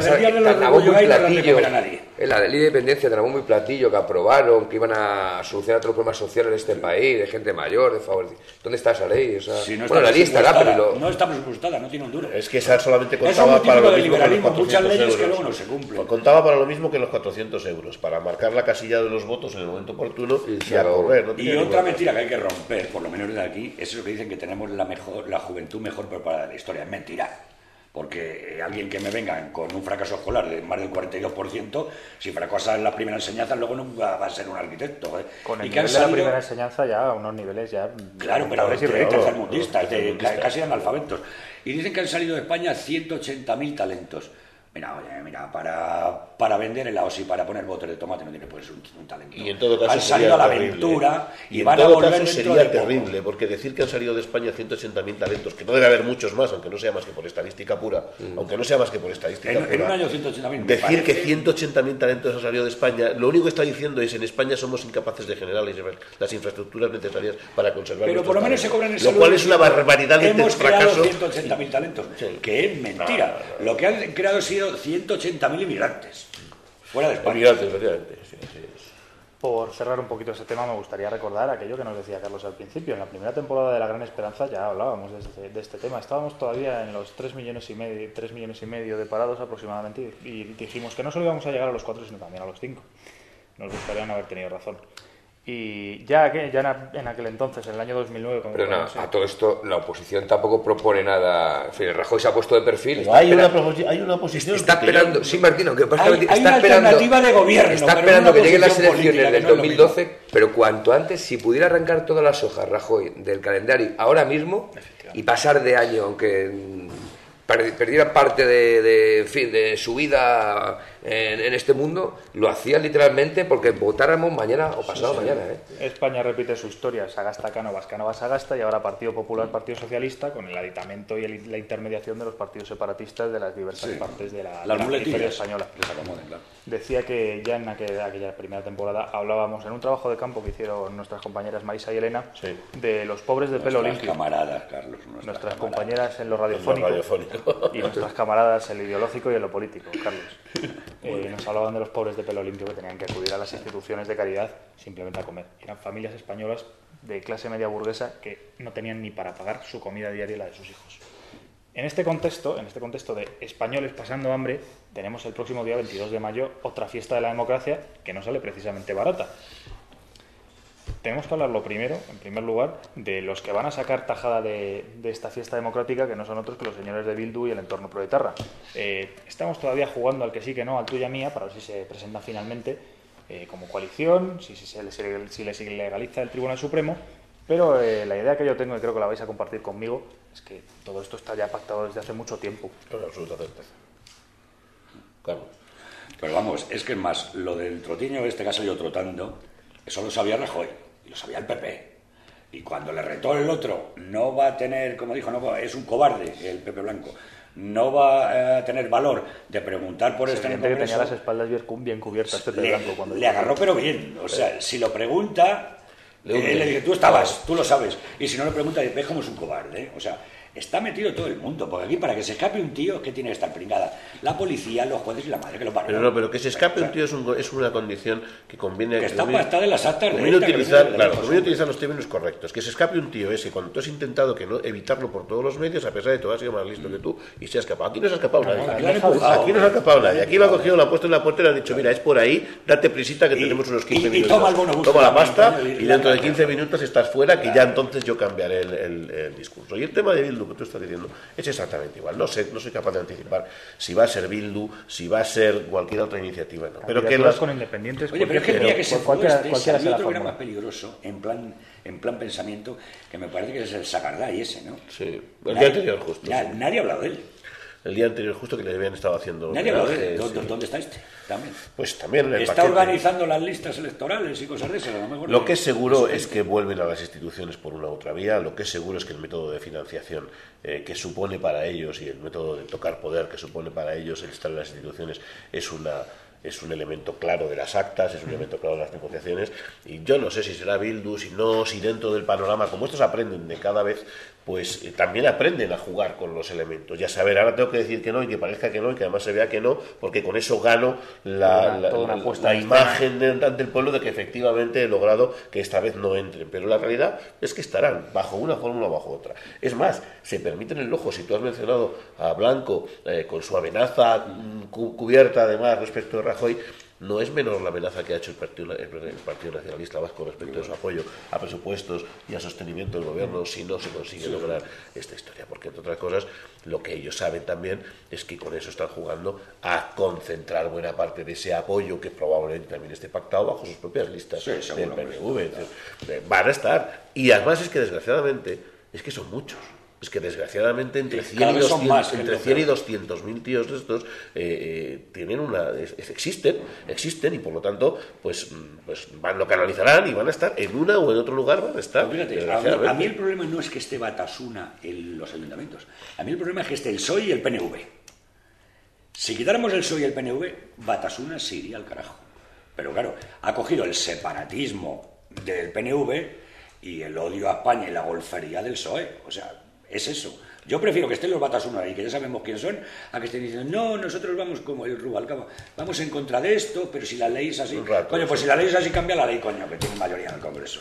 Os voy a contar un síntoma y una, una consecuencia sobre esto de Bildu y las candidaturas proletarras en, la, en las elecciones municipales. El síntoma es que la, conferencia, la Confederación perdón, de Empresarios Navarros han recibido una carta de ETA en la que les, les anuncian que ya no les van a exigir el impuesto revolucionario eso es un síntoma evidente. Pues eso significa, eh, Carlos, que, van a recibir el dinero por otro lado. Que ya sabe que van a empezar a contar con el dinero de, los ayuntamientos y de las diputaciones. Esto supone un ejercicio de cinismo que, que, es, que sobrepasa todas las barreras, que es que una organización asesina y terrorista y de extorsión se permita el lujo de anunciar cuándo va a dejar de extorsionar por escrito, con lacre, con, con, carta certificada, que ya en sí mismo es, debería indignar, o sea, el mero hecho de la existencia de una carta debería indignar. Que ETA maneja bastante mejor su comunicación que, por ejemplo, el Partido Popular. Permíteme recordarte, Martín, que el comunicado de ETA en el 11 de enero en el que se en el que comunicaban su decisión del alto el fuego se venía debatiendo en, los medios públicos desde dos semanas antes. Es decir, una banda presuntamente clandestina resulta que manda un comunicado a los medios de comunicación que ya llevan, ya llevan debatiendo desde dos semanas antes. Me parece muy poco clandestino, me parece muy contradictorio me parece que forma parte de una puesta en escena. De todas formas, ahora hay una forma práctica que el impuesto revolucionario. Lo que ha hecho Chávez en Andalucía o lo que ha hecho la Gürtel con el PP. O sea, ya para qué vas a ser matón y eso, no. Echas a 3.000 tíos que no existen, tú ya llevas todo el dinero y ya te, apuntas antes de nacer, te van pagando. De nacer ya estás trabajando. ¿Qué cojones, macho? O sea, os hablaba, y nosotros con, lo de, con los Gürtel igual. Os hablaba también de que iba a contar una consecuencia. No es, no es una cosa mía, la contaba la hermana de Miguel Ángel Blanco en aquella última manifestación de la Asociación de Víctimas del Terrorismo en, en la Plaza de Colón. Contaba que a su hermano le mataron porque lo localizaron a través del ayuntamiento y del censo. Y le, localizaron sus compañeros proetarras. Y luego se inventan una ley de protección de datos que si cualquiera que trabaja en un banco le dice, oye, por favor, ¿dónde vive ahora mi hermano? Y te da el dato, pues te puede, se te puede caer el pelo. Sin embargo, esto lo están mandando casi la nota necrológica por medio de esta gentuza. Pero cuando uno acude a, como he acudido yo recientemente, al gato al agua a hablar de esto, y deja caer sobre la mesa que las organizaciones eh, que amparan, que, que, que, permiten, que, manejan y, que, están en toda esta infraestructura detrás de los de la pistola, siempre hay algún político al uso, siempre hay algún derecho En este caso, este una, una, periodista que es García La Granja. García en los casos Vamos a decir que se equivoca de cabo En primer lugar, Pilar García de y en segundo lugar, la alcaldesa de, de, Pamplona. de Unión del Pueblo Navarro, que enseguida se la salen. Que conoce, bueno, pero hay que, hay que, nacionalistas muy buenos. hay que distinguir muy bien. O sea, y además, que en la contradicción matemática de primero decir yo soy de las que pocas que está gobernando con ANV en el ayuntamiento y algunos confiamos en que era una iniciativa que era democrática y hemos llegado a la conclusión de que no, que parece tonta, porque es que debe, ser la única del mundo que debió entender que ANV era una iniciativa democrática. Pero a renglón seguido de reconocer eso, nos está diciendo que es que no se puede identificar. Tú lo pusiste muy nervioso, Martín, en cuanto empezaste a decir que aparte de tu muerto particular, que tú tenías los muertos de todos y todos tenemos los muertos de todos. Claro, eso no lo comprendo. Lo que duele es, es que eso no lo comprendo. no, no, yo lo que lo estuve viendo, lo veía la cara primero muy nervioso lo pusiste por ahí. ¿Qué es eso? Lo que, lo que no van al género. Pero es lo, que, es lo que os digo, la derecha inmediatamente reacciona para decir, no, no, no son lo mismo. Bueno, pues si no son lo mismo, que me expliquen a mí por qué eh, están o han estado procesados, porque ahora en el proceso ya los van liberando, pero porque han estado procesados los periódicos, porque han estado cerradas las cuentas, porque han estado identificados los Batasunas y sus distintas versiones, y qué diferencias tienen ellos con cualquier otra organización que implique, que ampare, que señale y que diga qué diferencias hay, cuál es la diferencia que de unos con otros. Fíjate, Martín, yo viendo aquello, lo estaba viendo en mi casa, lo que pensé como mero espectador es que, en fin, a esas, a esas dos señoras en concreto, en, en, aquel momento, a los que piensan de esa manera, no se puede decir que sean culpables, porque al fin y al cabo el culpable es el que aprieta un detonador o el que dispara el, gatillo. Pero desde luego mm, sí que han creado el caldo de cultivo. No se puede decir autores materiales. No son autores materiales, pero responsables sí son de parte de la situación eh, en la que estamos por, digamos, contemporizar con el entorno separatista, incluso con el democrático. Hombre, díselo al presidente del Partido Socialista de Euskadi. Que ahí le tienes, más amigo de ellos que todas las cosas. Bueno, es el que dirige las negociaciones, de hecho, sobre el terreno. Y el Grule ese también, ¿cómo se llama? También los dos. Son los dos. Y ahora que hemos hablado de las listas de Bildu, tenemos que hablar de otras listas también sospechosas, que son las nuestras, las de la Falange.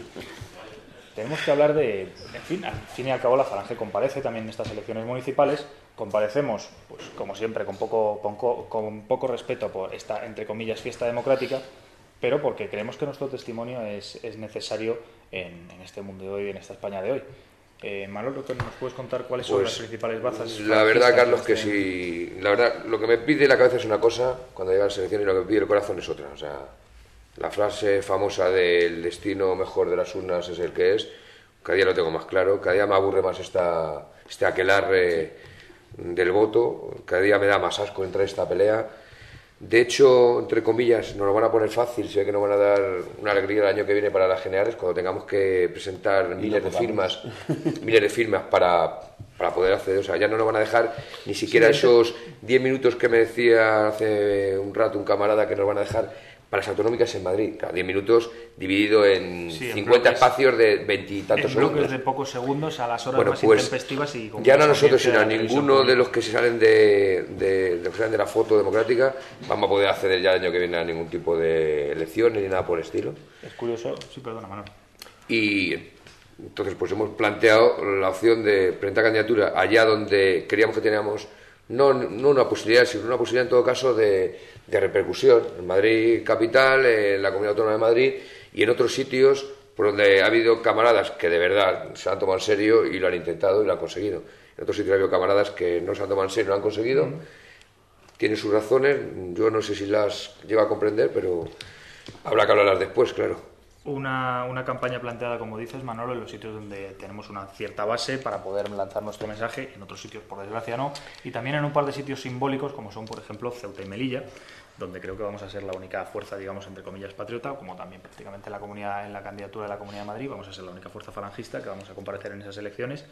Y, en fin, Sí, ¿sabes lo que pasa, Carlos? Que también eso es ficticio, porque si podíamos tirar, en fin, las campanas al vuelo y decir que en la Comunidad de Madrid, efectivamente, era la única lista falangista. Ahora todos esos que se quejan de que cuando van a votar ven tres o cuatro yugos y flecha, que si la auténtica, Falange España de Arajón, la Falange, no van a tener ese dilema ni ese problema, por lo menos en, la, en las elecciones en la Comunidad de Madrid, sí al Ayuntamiento. Me refiero que es la típica carrera de caracoles, como se habla tantas veces, es, es deprimente, es triste y bueno, vamos a intentar hacer una, una campaña digna con propuestas, tenemos propuestas. Nuestra propuesta, sobre todo, es el acabar fundamentalmente, aunque sea o parezca un sentido, con las comunidades autónomas, con el despilfarro que supone, el despilfarro que supone que haya hundido directamente la economía del Estado Quiero recordar también que la Falange hizo una campaña sobre esto, sobre el sistema de las autonomías y la ruina que supone tanto a nivel económico como a nivel pues, de, moral nacional y de identidad. Y aunque pudiera parecer una contradicción, nos presentamos a las elecciones autonómicas como lo hemos estado haciendo desde hace 25 o 30 años, un contrasentido, pero también nos presentamos a las elecciones generales y no creemos en este sistema democrático, ni en esta monarquía, ni en este sistema de partidos políticos. Esta... Yo sabéis que en esto soy bastante crítico, ¿no? yo creo que este, este programa y nuestra organización ha tomado la decisión de ir testimonialmente a dos plazas donde, aunque solo sea porque se nos cuestiona, se nos cuestiona no a nosotros, sino se cuestiona la, integridad nacional, pues ya es una buena razón para estar, aunque sea de forma pues un poco eh, testimonial, testimonial incluso algo artificial. Eh, y sí, también soy consciente de que presentar una candidatura a Madrid o a, las elecciones autonómicas, pues no es otra cosa que efectivamente pues, eh, tener el, derecho a un espacio que ya decía en el editorial que es un espacio que en realidad pues no lo es, porque 20 segundos a las 3 de la mañana diciendo algo, eh, pues, pues, pues no es, no es soy muy crítico con eso. Pero soy muy crítico no con lo que se hace, no con lo que finalmente logramos hacer, sino muy crítico con lo que no logramos hacer. Soy muy crítico con lo que nuestras organizaciones, esas que tú estabas mencionando, organizaciones y personas en las que se pasan la vida señalándonos a todos con el dedo, diciendo que es que no vienen porque somos muchos y muy separados y no acaban de entendernos, o no vienen porque es que no nos presentamos, o no vienen porque siempre hay una excusa. La colección de excusas, las excusas son como, iba a decir, como el como el culo, ¿no? que todo el mundo tiene uno, es un, poco tosco, pero es, pero es una, es una Yo ni siquiera lo comparto, cada uno tiene muchas eh, excusas y un solo culo. Pues, efectivamente, tiene muchas más que culos, efectivamente. Pues es así, es así, y, desgraciadamente mientras no se entienda que la militancia, que la organización, que precisamente estas elecciones, las elecciones municipales, las elecciones, sobre todo las elecciones municipales, porque así como estoy de acuerdo contigo, y eso, y eso es evidente, que la organización autonómica es un desastre absoluto y es una barbaridad absoluta y es una causa clara de ruina nacional, moral y política, económica, moral y política, la organización municipal es una organización en la que nosotros nos basamos. La organización municipal es uno de los núcleos naturales en los que nosotros, junto con lo que mañana descelebramos, descelebramos que es lo del 1 de, lo del 1 de mayo, o sea, la organización sindical, como la nuestra, no como la suya, y, junto con el núcleo humano del que hemos venido hablando todo el tiempo, que al final es de eso, lo que venimos hablando cuando hablamos de empleo, de parados, y etcétera, pues el otro elemento natural, aunque parezca tópico, pues en elecciones en momentos como estos es cuando se nota que efectivamente son elementos naturales de, convivencia y el municipio lo es, ¿no? Entonces eh, decía que desgraciadamente unas elecciones, un momento de, trabajo eh, con tus vecinos que no nace ahora, tiene que nacer el que nace hoy es para dentro de cuatro años. El que nace hoy es constante, es continuo, es que tienes que contarle las cosas. Al... Y mientras no entienda eso nuestra militancia, y mientras no entiendan esto nuestros afiliados, y mientras no entiendan eso nuestros supuestos votantes, o nuestros supuestos eh, candidatos, o nuestros supuestos eh, simpatizantes, simplemente simpatizantes, pues el sacar adelante un proyecto no puede ser otra cosa que testimonial. Y tristemente, eh, alguien algún día nos señalará con el dedo cuando mm, pues terminen desapareciendo determinadas organizaciones porque para ser testimoniales, algunas pues dejarán de existir y entonces dirás que no habéis dejado más alternativa que el bipartidismo.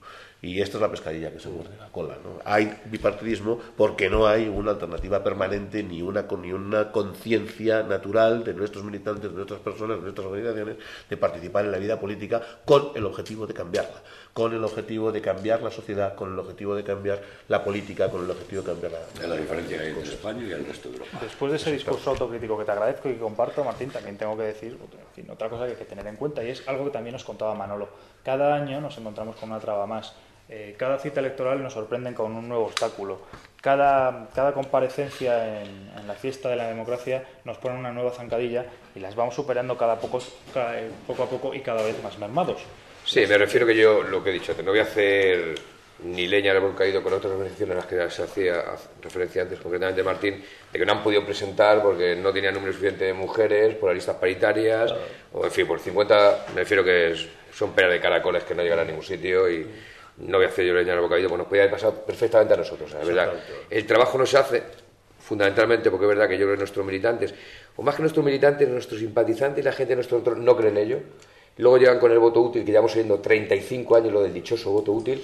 Entonces, mucha gente esa, por ejemplo, yo en esta casa donde estamos ahora mismo sentados, yo en conferencias, en, presentaciones de libros, en, en charlas que se han dado, he oído a gente preguntar y echar en cara al conferenciante de turno de que, bueno, sí está muy bien la falange, que estuvo muy bien en tiempos y demás, pero que ahora lo que, lo que toca es echar al PSOE como sea, que si no va a acabar con el país y demás, como si el PP no, haya, no ha contribuido a acabar con el país como se conocía. Como si fuera distinto. Exactamente. Entonces, claro, cuando todo ese entorno ha llegado a ese tipo de conclusiones y hay gente que incluso se, se moviliza para venir a un acto aquí, a un sitio como este, está medio proscrito, como la sede de la vieja guardia, y te dicen esa serie de razonamiento, pues ya es que no es que se te caiga la mano a los pies, Martín, pero es que ya dices, pues ya, ¿qué nos queda? Es que ya, ¿qué te queda? Es que ya no sabes qué hacer, si cerrar el chiringuito, irte a tu casa y no perder a lo mejor más el tiempo, o, intentar mantener una llamada no sé. a ver, dicho esto, está claro, y también lo decíamos en la editorial, ¿no? Dicho esto, pues tenemos unas elecciones por delante, tenemos 22 días para poder hacer tratar de llegar mínimamente un mensaje y nosotros tenemos que dejar el alma como siempre en todo lo que hacemos, ¿no? Y, y sí, decirle a nuestros oyentes y a nuestros espectadores habituales pues donde sí estamos, donde vamos a estar trabajando. Y es que es triste, Martín, fíjate, incluso me está acordando ahora a este tipo de gente que dice el voto útil al PP más, en sitios concretamente como Madrid, en pueblos, además en los pueblos que se conocen como los pueblos ricos, el cinturón rico de Madrid, no del sur, estamos hablando de Pozuelo, de Majadahonda, de Rozas, de Guadilla, donde el PP ha quedado tan mermado, tan tocado, porque es que se lo han llevado en carretillas, porque han mangoneado lo que han podido, porque llevan gobernando muchos años allí, con los empresarios de turno, llevándoselo, el ejemplo del Gürtel es es más significativo y están implicados. De hecho, en algunos de estos pueblos han tenido dificultades un partido tan gigantejo, tan hegemónico como el Partido Popular para confeccionar sus listas. O sea, de hecho, han tenido que mm, confeccionar desde la calle Génova para que no estuvieran contaminados de ningún tipo de, político al uso que hubiera estado con la mano poniéndola eh, con el alcalde de turno, ¿entiendes? Bueno, pues este tipo de gente que nos sigue o está cerca a nosotros no llega ni a entender estas razones. Dice, coño, pues voy a darle una confianza aquí a los falangistas a ver si ya que ha gobernado el PP, la derecha, que no es el zapatero, y ha hecho lo que ha hecho, ¿cómo así este tipo de gente cambia las cosas? Pues Digo yo que esa gente va a llegar con su votito al PP solo con el ánimo de darle una patadita en el culo. Ahí es donde yo digo, Manolo, que nos falta a todas las organizaciones en general y a la nuestra en particular, como todas las demás, nos falta ese trabajo de los cuatro años de explicar a la gente por qué la gente va a venir a votarnos a nosotros. Pues evidentemente pues somos una alternativa general, o sea, es una alternativa conocida que no viene con un programa de gobierno, porque cuando no vas a gobernar es una estupidez montar un, un, programa de gobierno. Viene con un programa de, de, máximos, viene con un, con un pensamiento, de, Estado. de, Estado. viene con una, viene con la convicción además de que esto no es posible aplicarse, y lo somos, somos conscientes, no es, no, es, no es posible aplicarse parcialmente, no podemos aplicar nuestros modelos solo en un municipio, solo en una comunidad, esto es, es, un régimen total y por lo tanto no, no, no, es fácil, pero, pero sí que somos, sí que tenemos que implicar a nuestra gente en el trabajo de decirle a nuestros vecinos qué vamos a hacer cada día, qué proponemos cada día, qué hacemos, que insisto, no hablo de la obra mm, municipal, no hablo de, sí hablo de la corrupción en lo general, sí hablo de cosas que son muy, muy, muy, muy evidentes con carácter general, pero que el pueblo español por definición, perdona, con una facilidad pasmosa. ¿eh? Lo que tú estás diciendo es posible porque los mismos sinvergüenzas que se lo han llevado crudo de uno y de otro color presentan las listas al año siguiente, sean independientes o sean con los mismos colores, y vuelven a salir. Supongo que porque primero se lo han perdonado y segundo porque además eso tiene su precio. Y vas pagando los votos necesarios o, aquellos que viven de todo ese conglomerado saben a quién tienen que sacar en cada... En caso muy significativo, el, que fue alcalde de Cienpozuelos hace dos legislaturas el PSOE a este famoso mm, bueno, amigo de los ajenos, sobre todo de los fondos públicos, que le pillaron en Andorra con la bolsita, o sea, como antiguamente, con la bolsita con los billetes de 500 euros, ingresándolos allí. Bueno, pues ese efectivamente dimitió, lo primero a dimitir, porque era tan evidente y tan escandaloso. Bueno, pues se presentó a las anteriores legislaturas, a las anteriores elecciones, y salió como concejal por una lista independiente. y ahora se va a presentar otra vez. Y, la gente va y, lo vota. Y ahí tienes como el Partido Popular nos reconoce públicamente que va a tener dificultades para ganar el Ayuntamiento de Benidorm, porque claro, ha habido no sé quién que ha sacado una lista y lo va a sacar de la lista general, va a presentar una alternativa y es muy probable que gane y que desde luego en todo caso saque un montón de concejales. Por lo tanto, nuestra gente, si no les contamos otra cosa, en lo económico, en lo, en lo, en lo, en las corruptelas, tiene una memoria. Yo no sé si es que no sé si es que estamos así, que, nos gustaría hacerlo a todos, no, no se ofende, no, que perdonen, es que los tres sin cuidado. O sea, es un pueblo de pasotas, bueno, más que un pueblo es un biotopo, porque en el pueblo no tenemos nada y nada importa. Pero si eso es así, entonces tendremos que dejarnos de discursos globales y tendremos que ir a discursos concretos. Y tendremos que ir a analizar las cosas que de verdad le importan a la gente en cada uno de los pueblos. Y probablemente son distintas. Probablemente son distintas las cosas que pasan en el arco que tú has definido de mayor poder adquisitivo. En el caso de Madrid por ejemplo que es lo que mejor conocemos todos nosotros ¿no? Eh, ese que, abarca a los del Gürtel en este caso ¿no? el de las Rozas hasta Navalcarnero casi ¿vale? y será eso es que será distinto de lo que esté pasando en el arco rojo de Madrid aquel que abarca sí pero también se lo están llevando Martín que ahí también se lo están llevando sí, sí, indudablemente pero que los problemas que tendremos, a los que tendremos que, que, plantear soluciones o, contra los que tendremos que afrontar. yo leía el otro día, eh, leía La Falange del Valor. Sabéis que el programa que teníamos anunciado para hoy, no lo hemos dicho, pero el programa que teníamos anunciado para, este, para hoy era el de, de José Luis Jerez, La Falange del Valor, que vendrá, que no es que no vaya a venir, es que ha habido un trastoque de, de, fechas y, vendrá en, algún otro momento. Pero como sabéis, me leo los libros de nuestros, de nuestros invitados. Y la, y la Falange de Valor es un libro que conviene leerse, entre otras cosas porque está escrito con esa dinámica de José Luis, ¿no? de, José Luis Jerez, de muy rápido, muy, muy vivo, con un lenguaje que explica las cosas. Y hablaba de cómo era nuestra falange primigenia, de cómo eran nuestros hombres en las universidades, de cómo eran nuestros SEU, de cómo eran nuestros aznares, aquellos aznares, no este, eh, de cómo eran los asaltos a derecho y a medicina, de cómo se vendía el fe, de cómo se hacían las, las, las cosas. Y, a mí me da una envidia, porque además lo he vivido, porque yo eso en los 80, incluso en parte de los 90 todavía existía. Nuestra gente se volvía, se rompía la boca en la esquina de Callao y en no sé dónde, por poner encima de la, de la calle un, un pasquín o un periódico editado con una ciclostil y, tratar de contarle algo a los demás distinto en los que te podías llevar bofetadas o te podías llevar eh, palmadas en la espalda, pero había algo y hoy con, desgraciadamente, con todo lo que está a nuestro, a nuestro a nuestro alcance, con Internet que siempre mencionamos, con las redes sociales, con la capacidad de llegar al último extremo del mundo. Y resulta que esas cosas, las que hacen que a ti alguien te visualice como alternativa, te visualice como algo diferencial, como algo que tiene otra catadura moral y política, pues no lo estamos usando. A mí es lo que me, lo que me, lo que me da una pena horrorosa y lo que me hace cuestionarme muchas veces si estamos en el camino adecuado, independientemente, insisto, de que no quede más remedio que testimoniar con Ceuta, con Melilla, testimoniar en Madrid, testimoniar en las municipales en general. Pues tenemos que terminar porque de nuevo hemos hecho un programa bastante largo y tenemos que terminar invitando a nuestros, a nuestros seguidores a que entren en la web de la Falange, www.lafalange.org, para informarse de todas nuestras candidaturas, de cómo va esa campaña electoral y tenemos que disculparnos por unos días porque la gran esperanza se toma un pequeño descanso para que nuestros recursos limitados se puedan invertir pues, en, esa, en esa campaña electoral. Y ahora es el momento, Martín, de que nos anuncies cuándo, cuando volvemos y con qué. Bueno, cuando volvemos no lo sé, después del 22 de mayo, por supuesto, cuando hayamos lamido nuestras heridas, que supongo que es lo que haremos durante todo este mes de mayo. Entiendo que casi con, con inmediatez habremos cerrado el programa en el que tendremos aquí a la Asociación Sandra Palo y en concreto a la madre de Sandra Palo Espero también que sea el propio Jesús Luis Jerez, nuestro genio de España, en algún momento próximo lo organizaremos. Tenemos un, casi un mes por delante, pero están comprometidos esos, esos programas. La madre de Sandra Pablo estará con nosotros para hablar de la ley del menor y de toda la salvajada que supone el entorno este de la libertad de los distintos eh, criminales en relación con el caso de su hija. Y ya digo, nos quedan autores interesantes, autores falangistas que, que nos, nos traen a la memoria cosas que nos deberían inyectar un poco de, un poco de, no sé, de ilusión para, para tirar para adelante, como fueron las cosas hace un siglo largo.